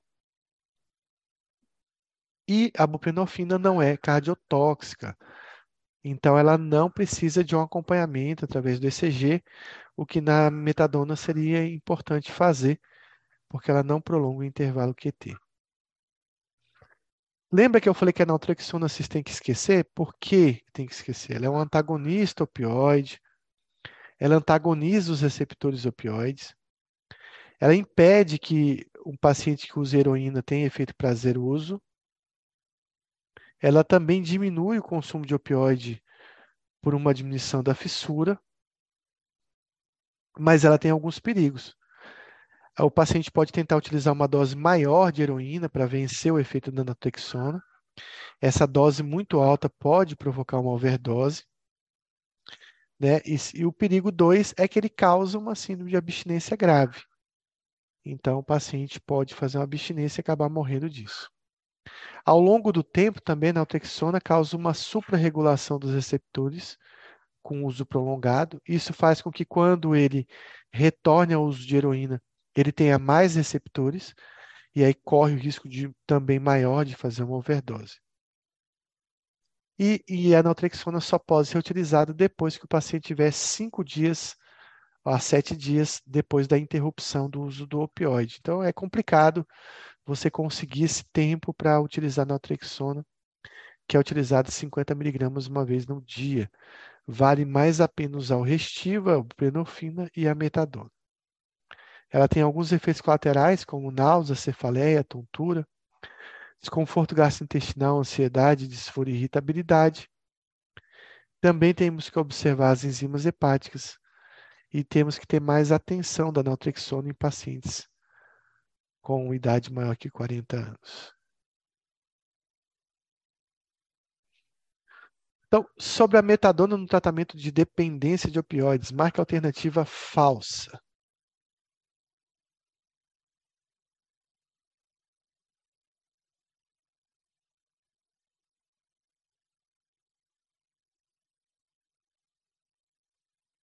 Depressão respiratória, aumento do intervalo QT, risco de torçar Depois,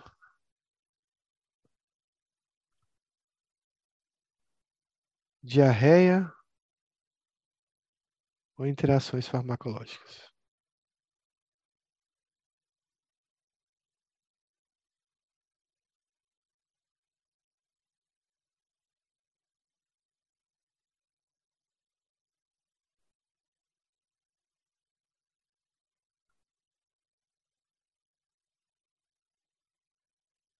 Então, o que eu vou ter com a metadona é constipação, né? Não diarreia frequente.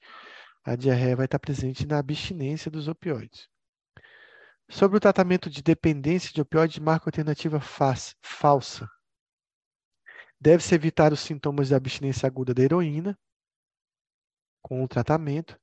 A terapia de manutenção deve ser retirada logo após a abstinência.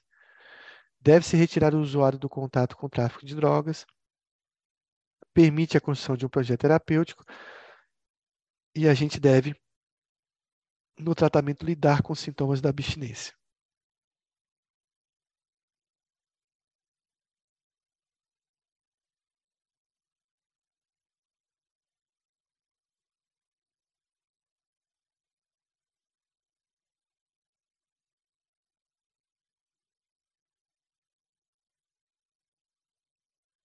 Reforçando a informação inicial, a terapia de manutenção deve ser retirada logo após a abstinência é uma afirmativa incorreta. A gente deve manter essa reposição de opioides por mais tempo possível, né? Sem pressa de retirar esse opioide substitutivo. Então, sobre o tratamento da dependência com buprenorfina marca falsa, dificilmente causa depressão respiratória, ele é menos seguro que a metadona, tem baixo potencial de causar síndrome de abstinência, são necessários exames da função hepática e renal e não causa prolongamento do intervalo QT.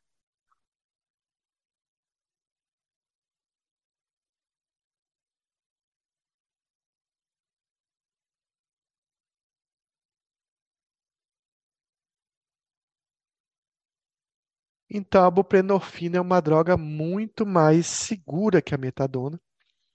Né? Então, a nossa primeira opção em relação à utilização do tratamento dos opioides.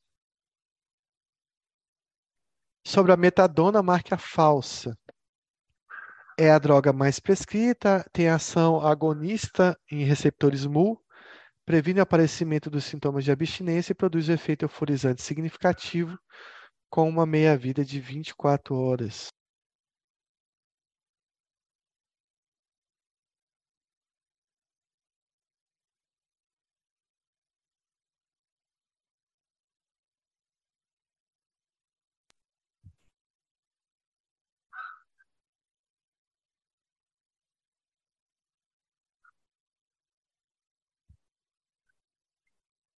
Então, a metadona não produz um efeito euforizante significativo. Pode prescrever com segurança metadona que o paciente raramente vai fazer abuso.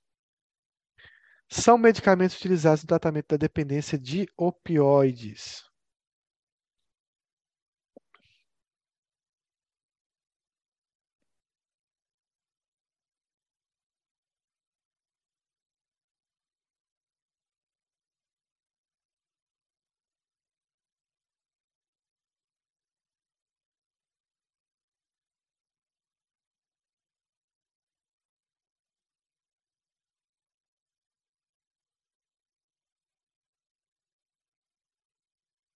Bom, essa questão é boa porque daqui a um tempo vocês vão marcar naloxona, né? Então, lembrar que naloxona não é utilizada na, no tratamento da dependência. A naloxona é utilizada na intoxicação. Então, as três drogas utilizadas é a naltrexona, a buprenorfina e a metadona. Sobre o tratamento de dependência de opioides com buprenorfina, marca falsa. Tem meia-vida curta, tem maior potencial de abuso que a metadona, é, são agonistas do receptor mu e antagonistas do receptor kappa. A via utilizada no exterior é mais sublingual e a dose vai até 16 miligramas ao dia.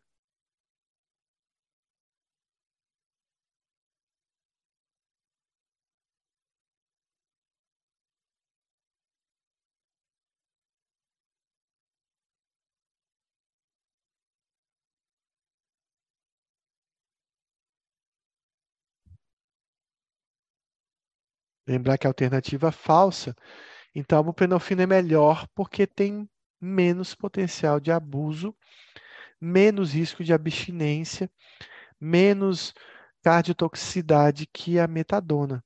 Ela realmente tem uma meia-vida curta, mas a gente viu que a afinidade sobre os receptores MU são muito maior, maiores do que e isso prolonga o tempo de atividade do fármaco né, com uma meia-vida me, média de. Uma meia-vida, não, um efeito médio de 24 horas. Sobre a metadona no tratamento da dependência de opioides, quais são os problemas com seu uso, exceto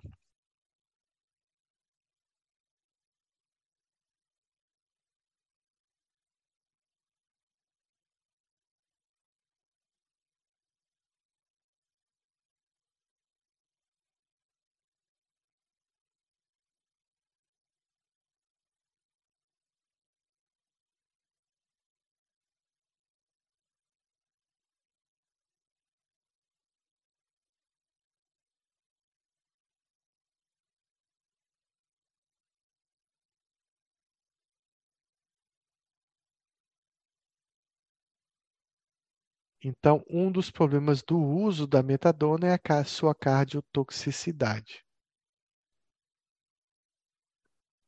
Sobre a naltrexona, marque a, fal a falsa no tratamento do opioide, impede o efeito prazeroso dos opioides, aumenta o risco de overdose fatal, fatal se houver recaída, causa uma suprarregulação dos receptores opioides, é um, antago, é um agonista opioide e pode causar síndrome de abstinência.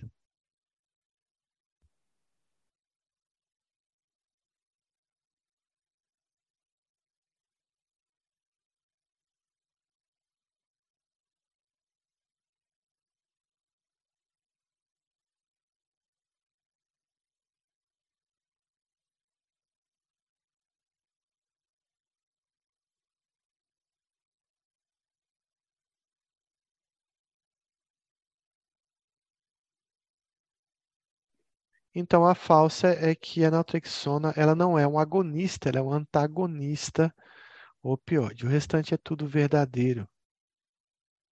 E sobre o tratamento da dependência de opioide, marque a alternativa verdadeira. O uso de reposição de por longa data não evita recaídas. O Brasil utilizamos principalmente a metadona, no Brasil utilizamos a buprenorfina, naltrexona ou a naloxona.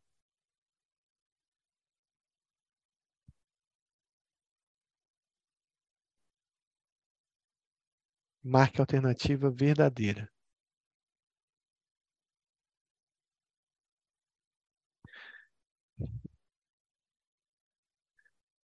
Então, por questões de aquisição, né, então a gente tem dificuldade de prescrever o Restiva, que seria a droga ideal. Então, a gente prescreve a metadona, geralmente como tratamento de eleição no Brasil. Mas quem sabe o prenofina reduza o preço.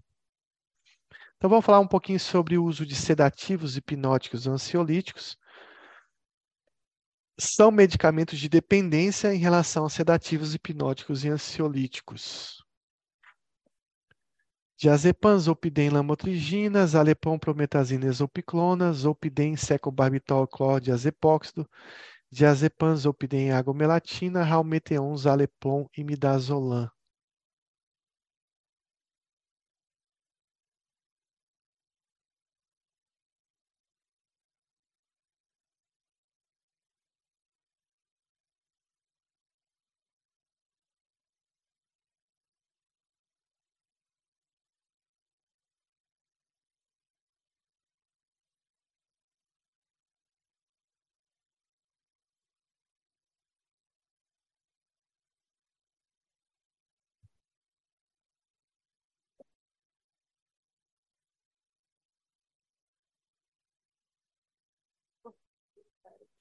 Então, pessoal, ninguém marcou a correta aí, porque essa é uma questão difícil, né? Entre os hipnóticos, ansiolíticos sedativos, existem alguns barbitúricos, uma droga que não é utilizada no Brasil como secobarbital. Então, a gente tem a, o zolpidem como uma droga de bastante abuso, clordiazepóxido, que é um, um benzo, e o secobarbital, que é um barbitúrico. Então, essas são as classes né, dos ansiolíticos e hipnóticos que dão dependência. Benzo, droga Z, principalmente de meia-vida curta. A gente não tem muita dependência com exopiclona, por exemplo. Os barbitúricos, os carbamatos, que tem a glutetimida e o mepobramato, e os barbitúricos, como o secobarbital. Essas são as drogas descritas no DSM-5. Tem a mesma forma que a gente viu nos opioides. O paciente doente que teve uma prescrição e o não doente que conseguiu no mercado negro. Como álcool, eles são sempre depressores do sistema nervoso central e vão gerar abstinências parecidas. Qual desses dão mais dependência?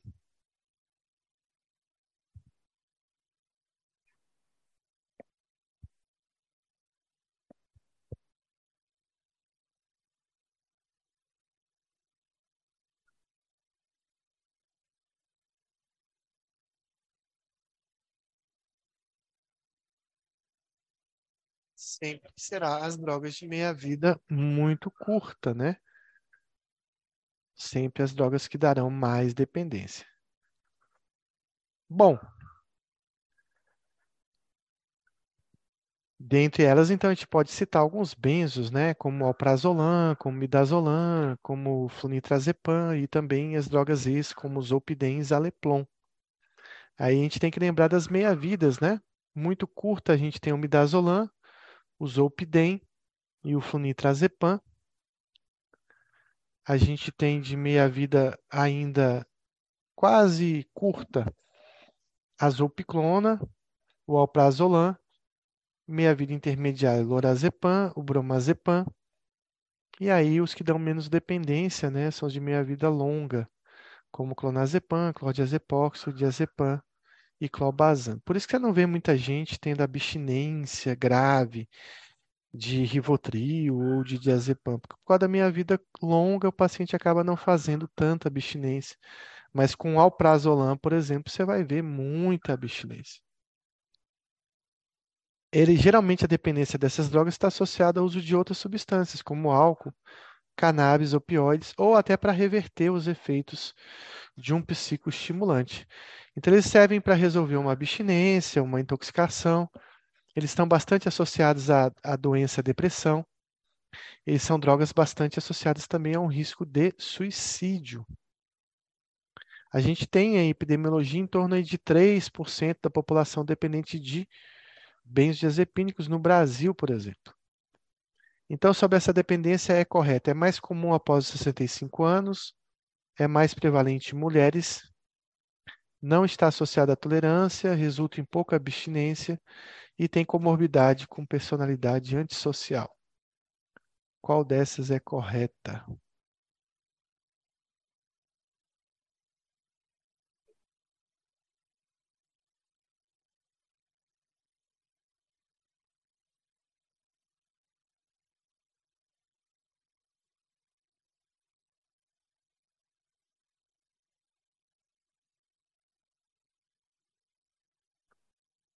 Bom, então vamos lá. Não é comum, é comum em pacientes jovens. Acho que a prevalência é igual em homens e mulheres. Está é, tá associada à tolerância, tem bastante abstinência quando tem dependência, e é mais comum realmente com a comorbidade com a personalidade antissocial. Então, essa é a resposta aí, acho que para surpresa de todo mundo. Então, a taxa de maior incidência da dependência é naquela faixa etária que a gente já conhece, 18 aos 29 anos, né? Que é a faixa de maior consumo aí de medicamentos e drogas. A incidência é muito parecida entre homens e mulheres, talvez um pouquinho maior de prevalência entre homens. Então, a gente considera que é quase igual em ambos os sexos. Geralmente o paciente recebe uma receita médica, vai desenvolvendo uma tolerância, um uso contínuo, vai realizando consultas frequentes, pegando receita, até que ele tenha as primeiras abstinências e percebe que não vai ficar ou não vai conseguir ficar sem essa medicação. Existem comorbidades com álcool, com tabaco, com o uso de outras drogas ilícitas, com bastante transtorno de ansiedade, às vezes para resolver essa ansiedade. Paciente bipolar pode abusar bastante de benzodiazepínico. Também pacientes com depressão fazem bastante uso. E ó, entre as personalidades, talvez o borderline e principalmente personalidade antissocial são os que mais fazem uso de drogas hipnóticas. Então, uma mulher de 40 anos chega à emergência após estresse em casa, apresentando fala arrastada, incoordenação motora, marcha instável, nistagmo, prejuízo da cognição, da atenção, da memória, evolui para estupor, né, e depois um período de coma. E antes ela tinha relatado que ingeriu vários comprimidos. Então, isso são sinais de quê? Intoxicação por cocaína, intoxicação por clordiazepóxido, por álcool, abstinência de álcool, abstinência de opioides ou abstinência de cocaína.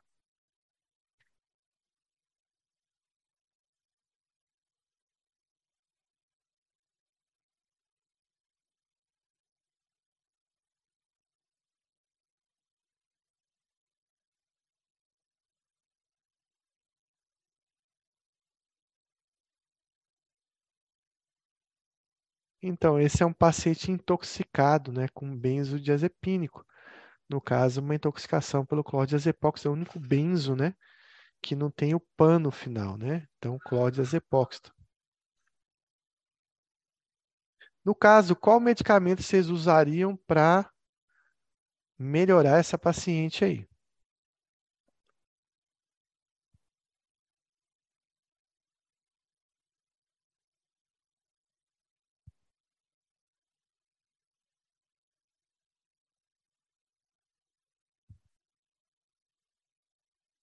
Então, a droga de eleição para reverter, né, uma intoxicação por benzo é o flumazenil.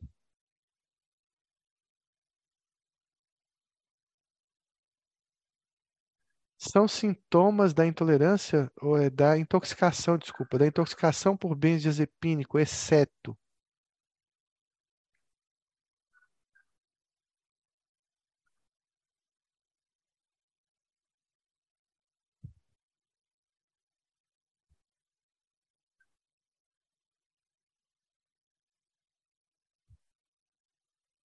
Então, a gente não vai ver na intoxicação por benzo diarreia, né? Diarreia não é comum na intoxicação por benzodiazepínico. Diarreia é comum na abstinência de opioides. Então, o que a gente vai ter? Uma fala arrastada, um estupor, um coma, né? no caso de gravidade, prejuízo da cognição, o nistagmo também é bastante comum, incoordenação motora, dificuldade de marcha, uma marcha instável, sonolência, né, sedação, rebaixamento do nível de consciência são os principais sintomas da, da intoxicação pelo benzo. O que, que a gente vai fazer? Né? Geralmente, a intoxicação por essas drogas, a gente pode fazer um esvaziamento gástrico, uso de lavagem com carvão ativado, é importante saber né, quanto tempo né, tem de intoxicação para que a gente não faça lavagem. É, se utilizou outros medicamentos, porque às vezes o paciente chega sedado, ele não usou só benzo, ele usou tricíclico junto, né? O flumazenil até ajuda a gente, porque se ele for intoxicado apenas por benzo, ele vai ter uma reversão. Se ele tiver usado tricíclico, ele não vai ter uma reversão completa. Esse paciente ele pode cair da maca, ele pode se machucar, ele tem risco de vômitos, então ele tem risco de broncoaspiração. Então, é um paciente que deve ser monitorado né, em relação à saturação, à depressão respiratória, que ele pode ser acometido. Então, a gente vai manter as vias aéreas pérvias, né, para que o paciente.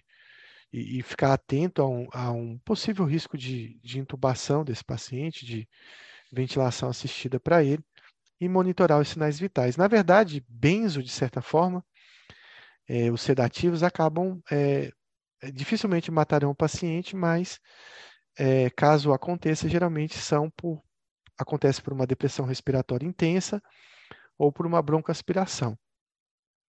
E é muito comum a morte nessas intoxicações quando o paciente utiliza outras drogas em conjunto, principalmente o álcool ou outras drogas depressoras do sistema nervoso central, ou, por exemplo, um triciclo que pode causar arritmia. Então, sempre tem que estar olhando se esse paciente não usou álcool junto, opioide também, que pode aumentar esse risco de depressão respiratória, de coma e de morte. Então, o uso do fumazenil nesses casos deve ser utilizado em todos os casos de intoxicação. A dose é de 1 a 2 miligramas a cada 5 minutos. Provoca retorno lento da consciência, ele aumenta o limiar convulsivo ou pode desencadear pânico.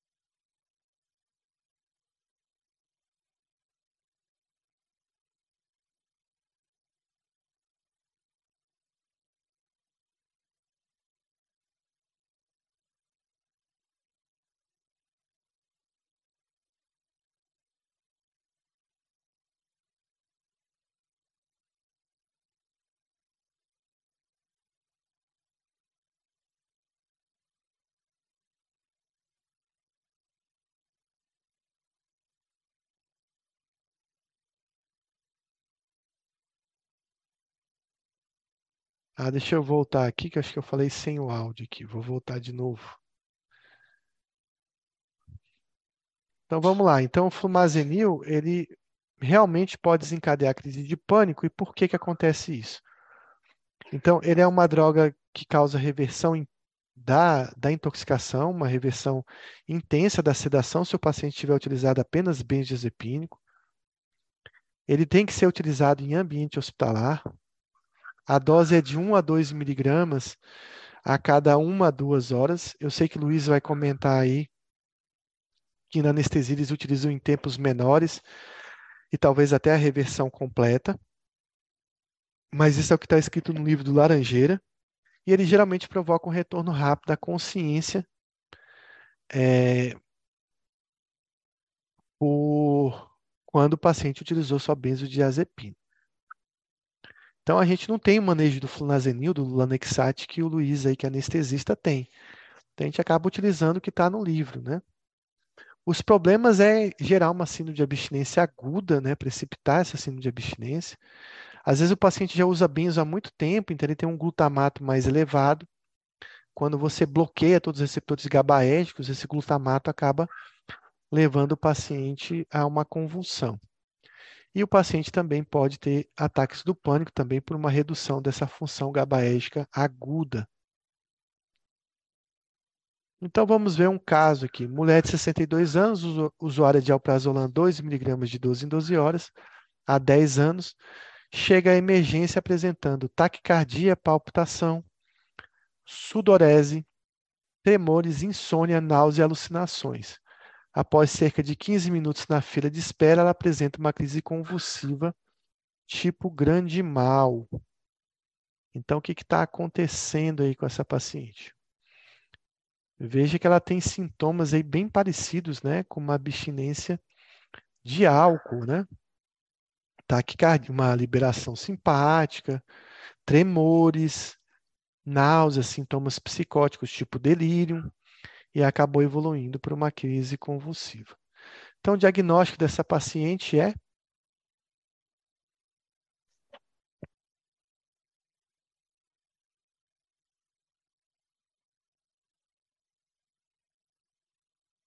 Essa é uma abstinência de benzodiazepínicos. A gente vai relembrar um pouco aquilo que a gente viu na abstinência do álcool, né?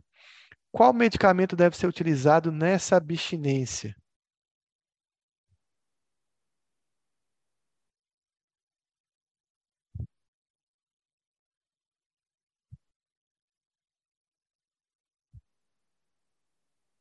Bom, então se eu tenho um paciente que tem uma droga gabaérgica que perdeu todo efeito, eu vou ter que dar uma outra droga gabaérgica. Então, as opções aí poderiam ser o midazolam e o diazepam.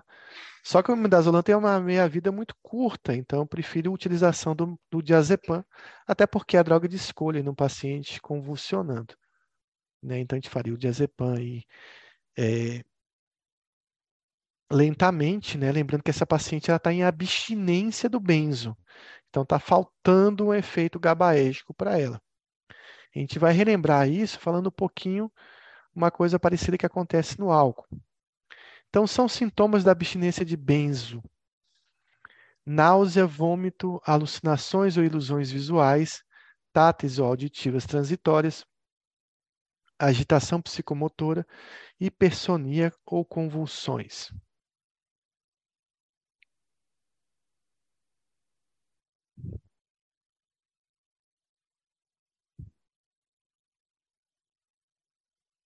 Então, hipersonia, né, ou sonolência é um sintoma da intoxicação, né, o uso do benzo, né? Na abstinência a gente vai ter insônia. Lembrar que o restante é muito parecido com delírio, com delírio tremens. Então, existe uma semelhança entre essas duas abstinências. Por quê? O paciente tinha o GABA equilibrado com glutamato, a gente viu isso aí lá no álcool. De repente, ele começa a utilizar benzodiazepínico, toma um comprimido por dia, vai tomando, tomando cada vez mais benzo. O que, que vai acontecer agora? Então, vai haver uma redução da função gabaérgica endógena. Né? Então, cada vez que ele usa mais benzo, o que, que vai acontecer? Eu vou aumentando o glutamato para compensar com benzo. E, ao mesmo tempo, lá do outro lado, ó, o GABA endógeno não vai sendo produzido. Então, aumentei o benzo, aumentei mais glutamato e estou sumindo com GABA endógeno. Um belo dia, esse paciente retira o benzodiazepínico. Então, o que, que acontece no cérebro dele? Ele tem um cérebro sem GABA endógeno, um cérebro que não está recebendo benzo, que tem um efeito GABAérgico, e ele tem um cérebro encharcado de glutamato. Então, esse glutamato vai fazer liberação de noradrenalina, o que vai gerar os sintomas simpáticos, de dopamina, o que vai gerar os sintomas psicóticos de delírio, e essa hiperexcitação pelo glutamato vai fazer com que o paciente tenha todos esses sintomas, convulsione também. Então, ele vai ter insônia, agitação psicomotora, ansiedade, convulsões, uma hiperatividade autonômica, tremores parecidos com a abstinência do álcool, náuseas, vômitos, alucinações ou ilusões visuais, táteis ou auditivas transitórias também, e um quadro bem parecido com um delírio tremens. Então, esses são os sintomas que a gente vai ver quando o paciente para de utilizar um benzo ou até uma droga Z que também tem um efeito gabaérgico parecido. Então, são sintomas de abstinência do benzo.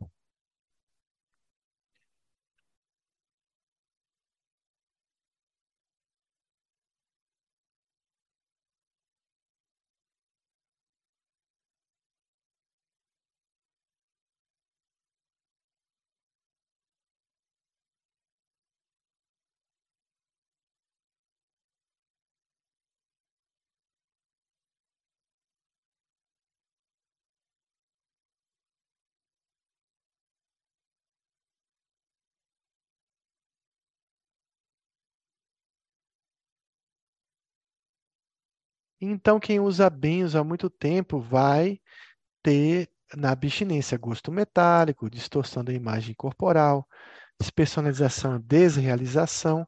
Ele não vai ter xerodermia, que é um efeito anticolinérgico, mas ele pode ter depressão, sintomas de disforia, irritabilidade, ansiedade. Também são sintomas da abstinência de benzo. Às vezes não abstinência aguda, mas também subaguda.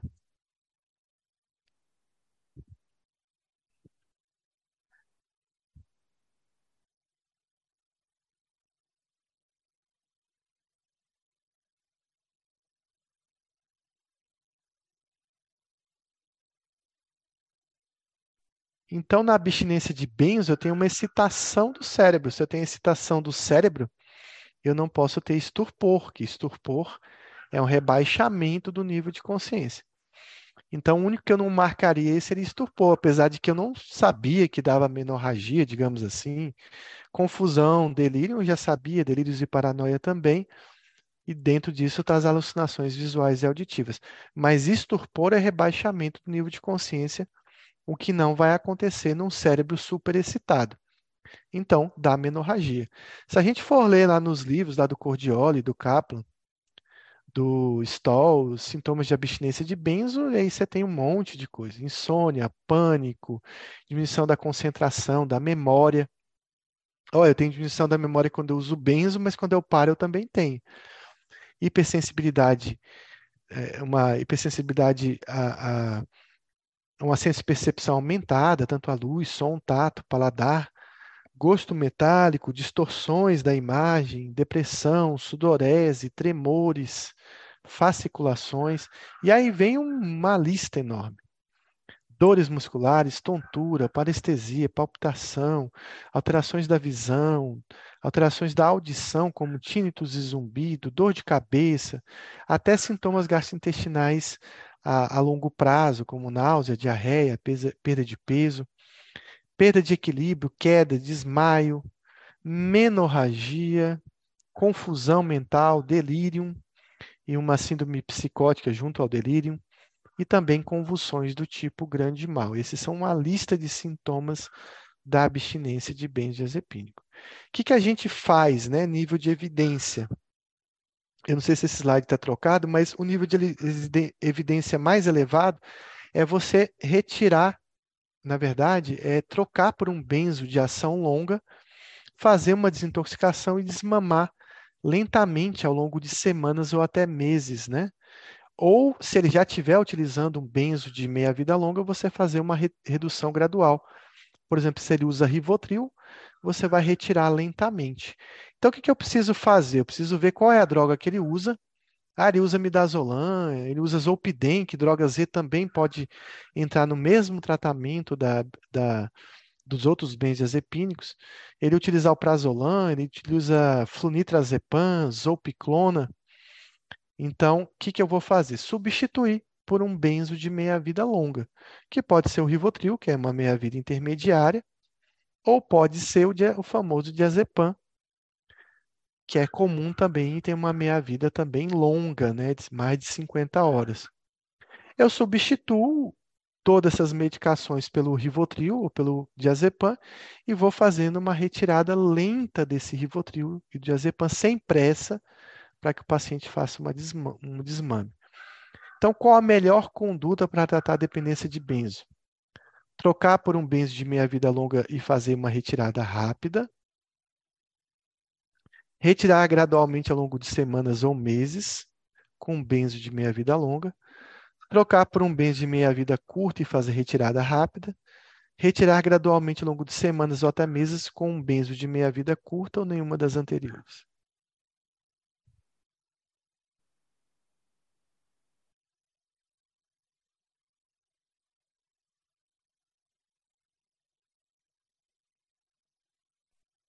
Então, sempre utilizar um benzo de meia-vida longa e fazer uma retirada sem pressa, com redução de danos até a dose que o paciente consiga retirar. São medicamentos utilizados na fase de retirada de um benzo, exceto alprazolam, clonazepam, diazepam, clordiazepóxido e clobazam. Qual desses vocês não utilizariam para fazer uma retirada?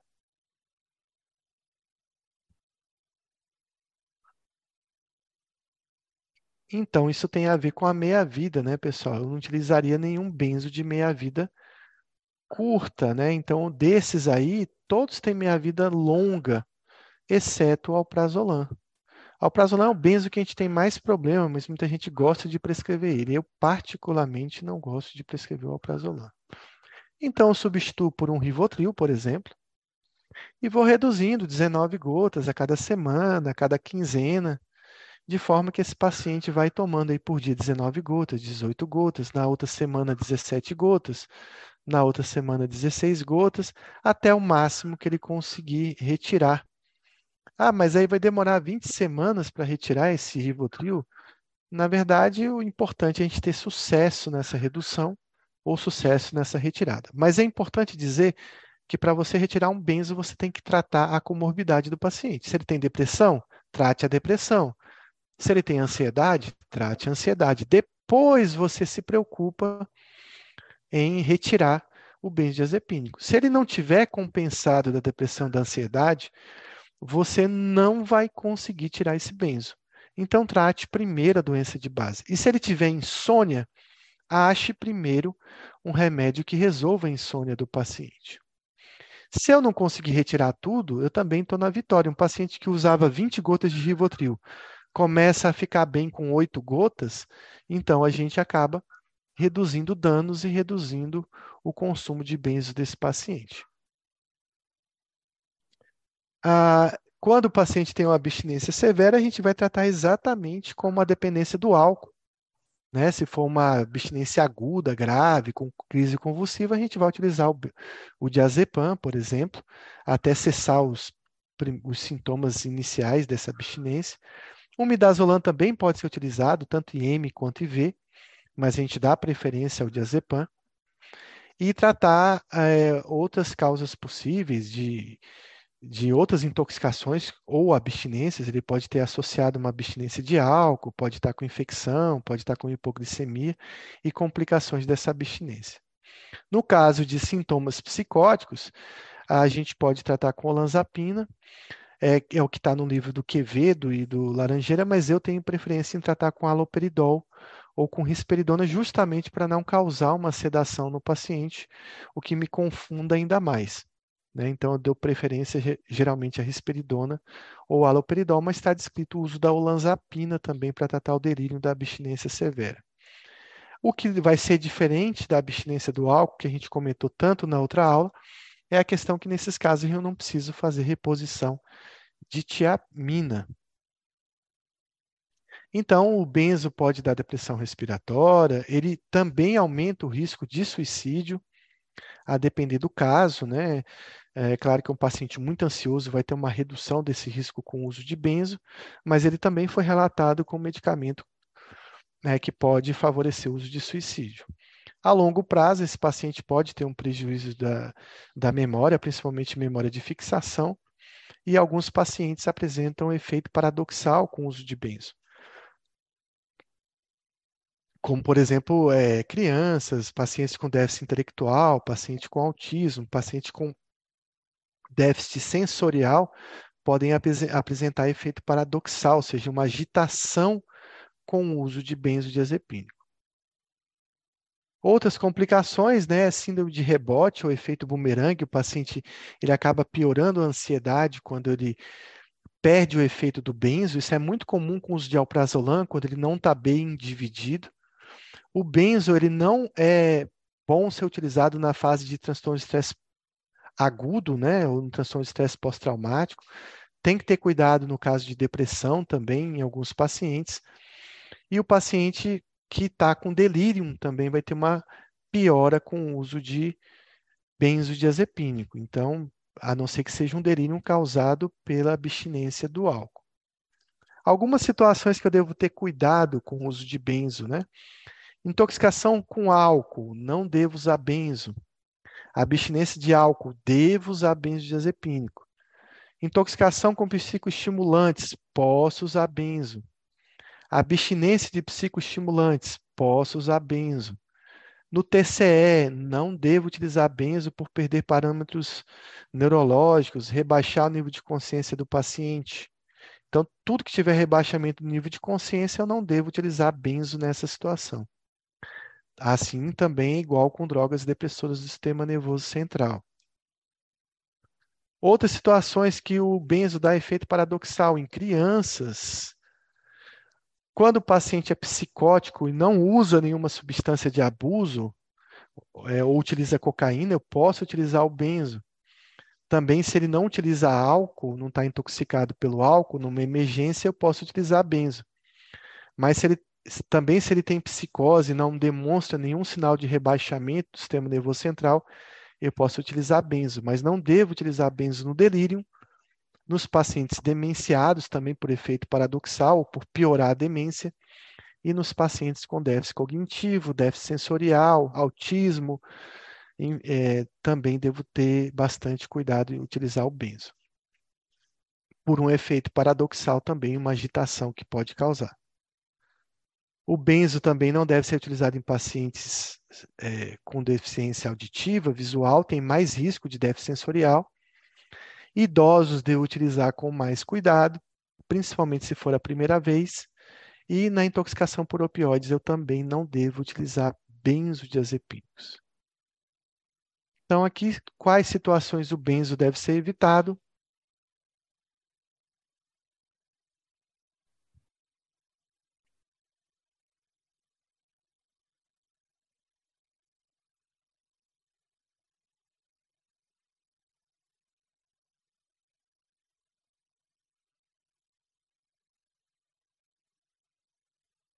Então, na intoxicação por álcool, eu não devo utilizar benzo porque são duas drogas depressoras do sistema nervoso central.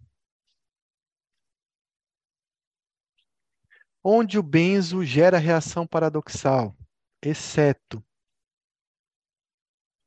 Então, também uma questão fácil, né? Em criança, déficit intelectual, delírio em autistas, vai gerar sempre uma reação paradoxal. Eu não vou ver isso geralmente em adultos, mas pode acontecer do paciente ter uma reação paradoxal. O mesmo acontece aqui nessa pergunta.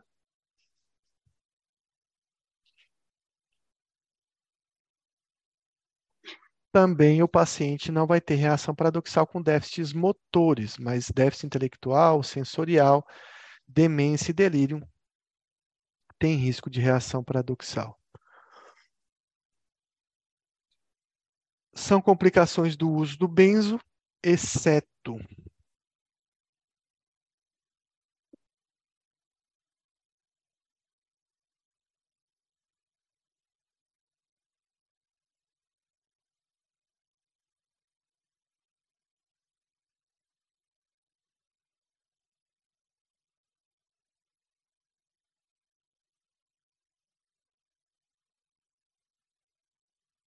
a gente não vai ver benzo gerar fobia social, benzo trata fobia social, mas lembrar que benzo pode gerar depressão. São complicações do uso de benzo, exceto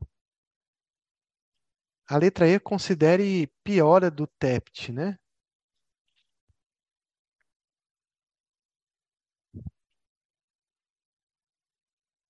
Então, benzo não gera doença de Alzheimer, mas pode piorar a doença de Alzheimer.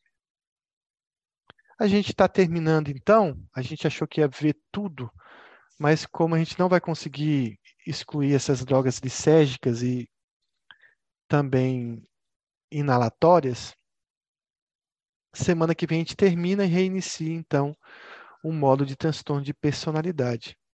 Eu vou abrir para dúvidas, se alguém tiver algum comentário. Deixa aí alguns alunos frequentando a primeira vez a aula. Deixa eu ver aqui a Alana, que é da turma nova aqui da IPMED da Bahia.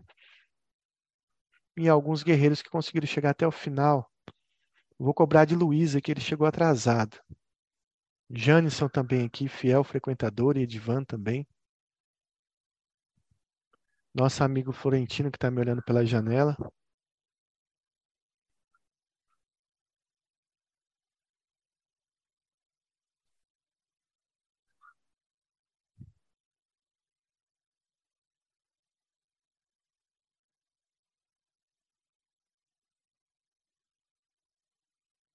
Vale a pena dizer que Luiz está indo para Salvador assistir minha aula, né, Luiz? Acho que nem precisa que ele já assistiu a aula toda aí de transtorno de uso de substância. Muito bem, dessa vez ele conseguiu acessar do ônibus. Boa noite, pessoal. Semana que vem a gente retorna com mais uma aula do PrEPSIC. Tenha uma boa semana. Luiz, estou chegando aí, viu?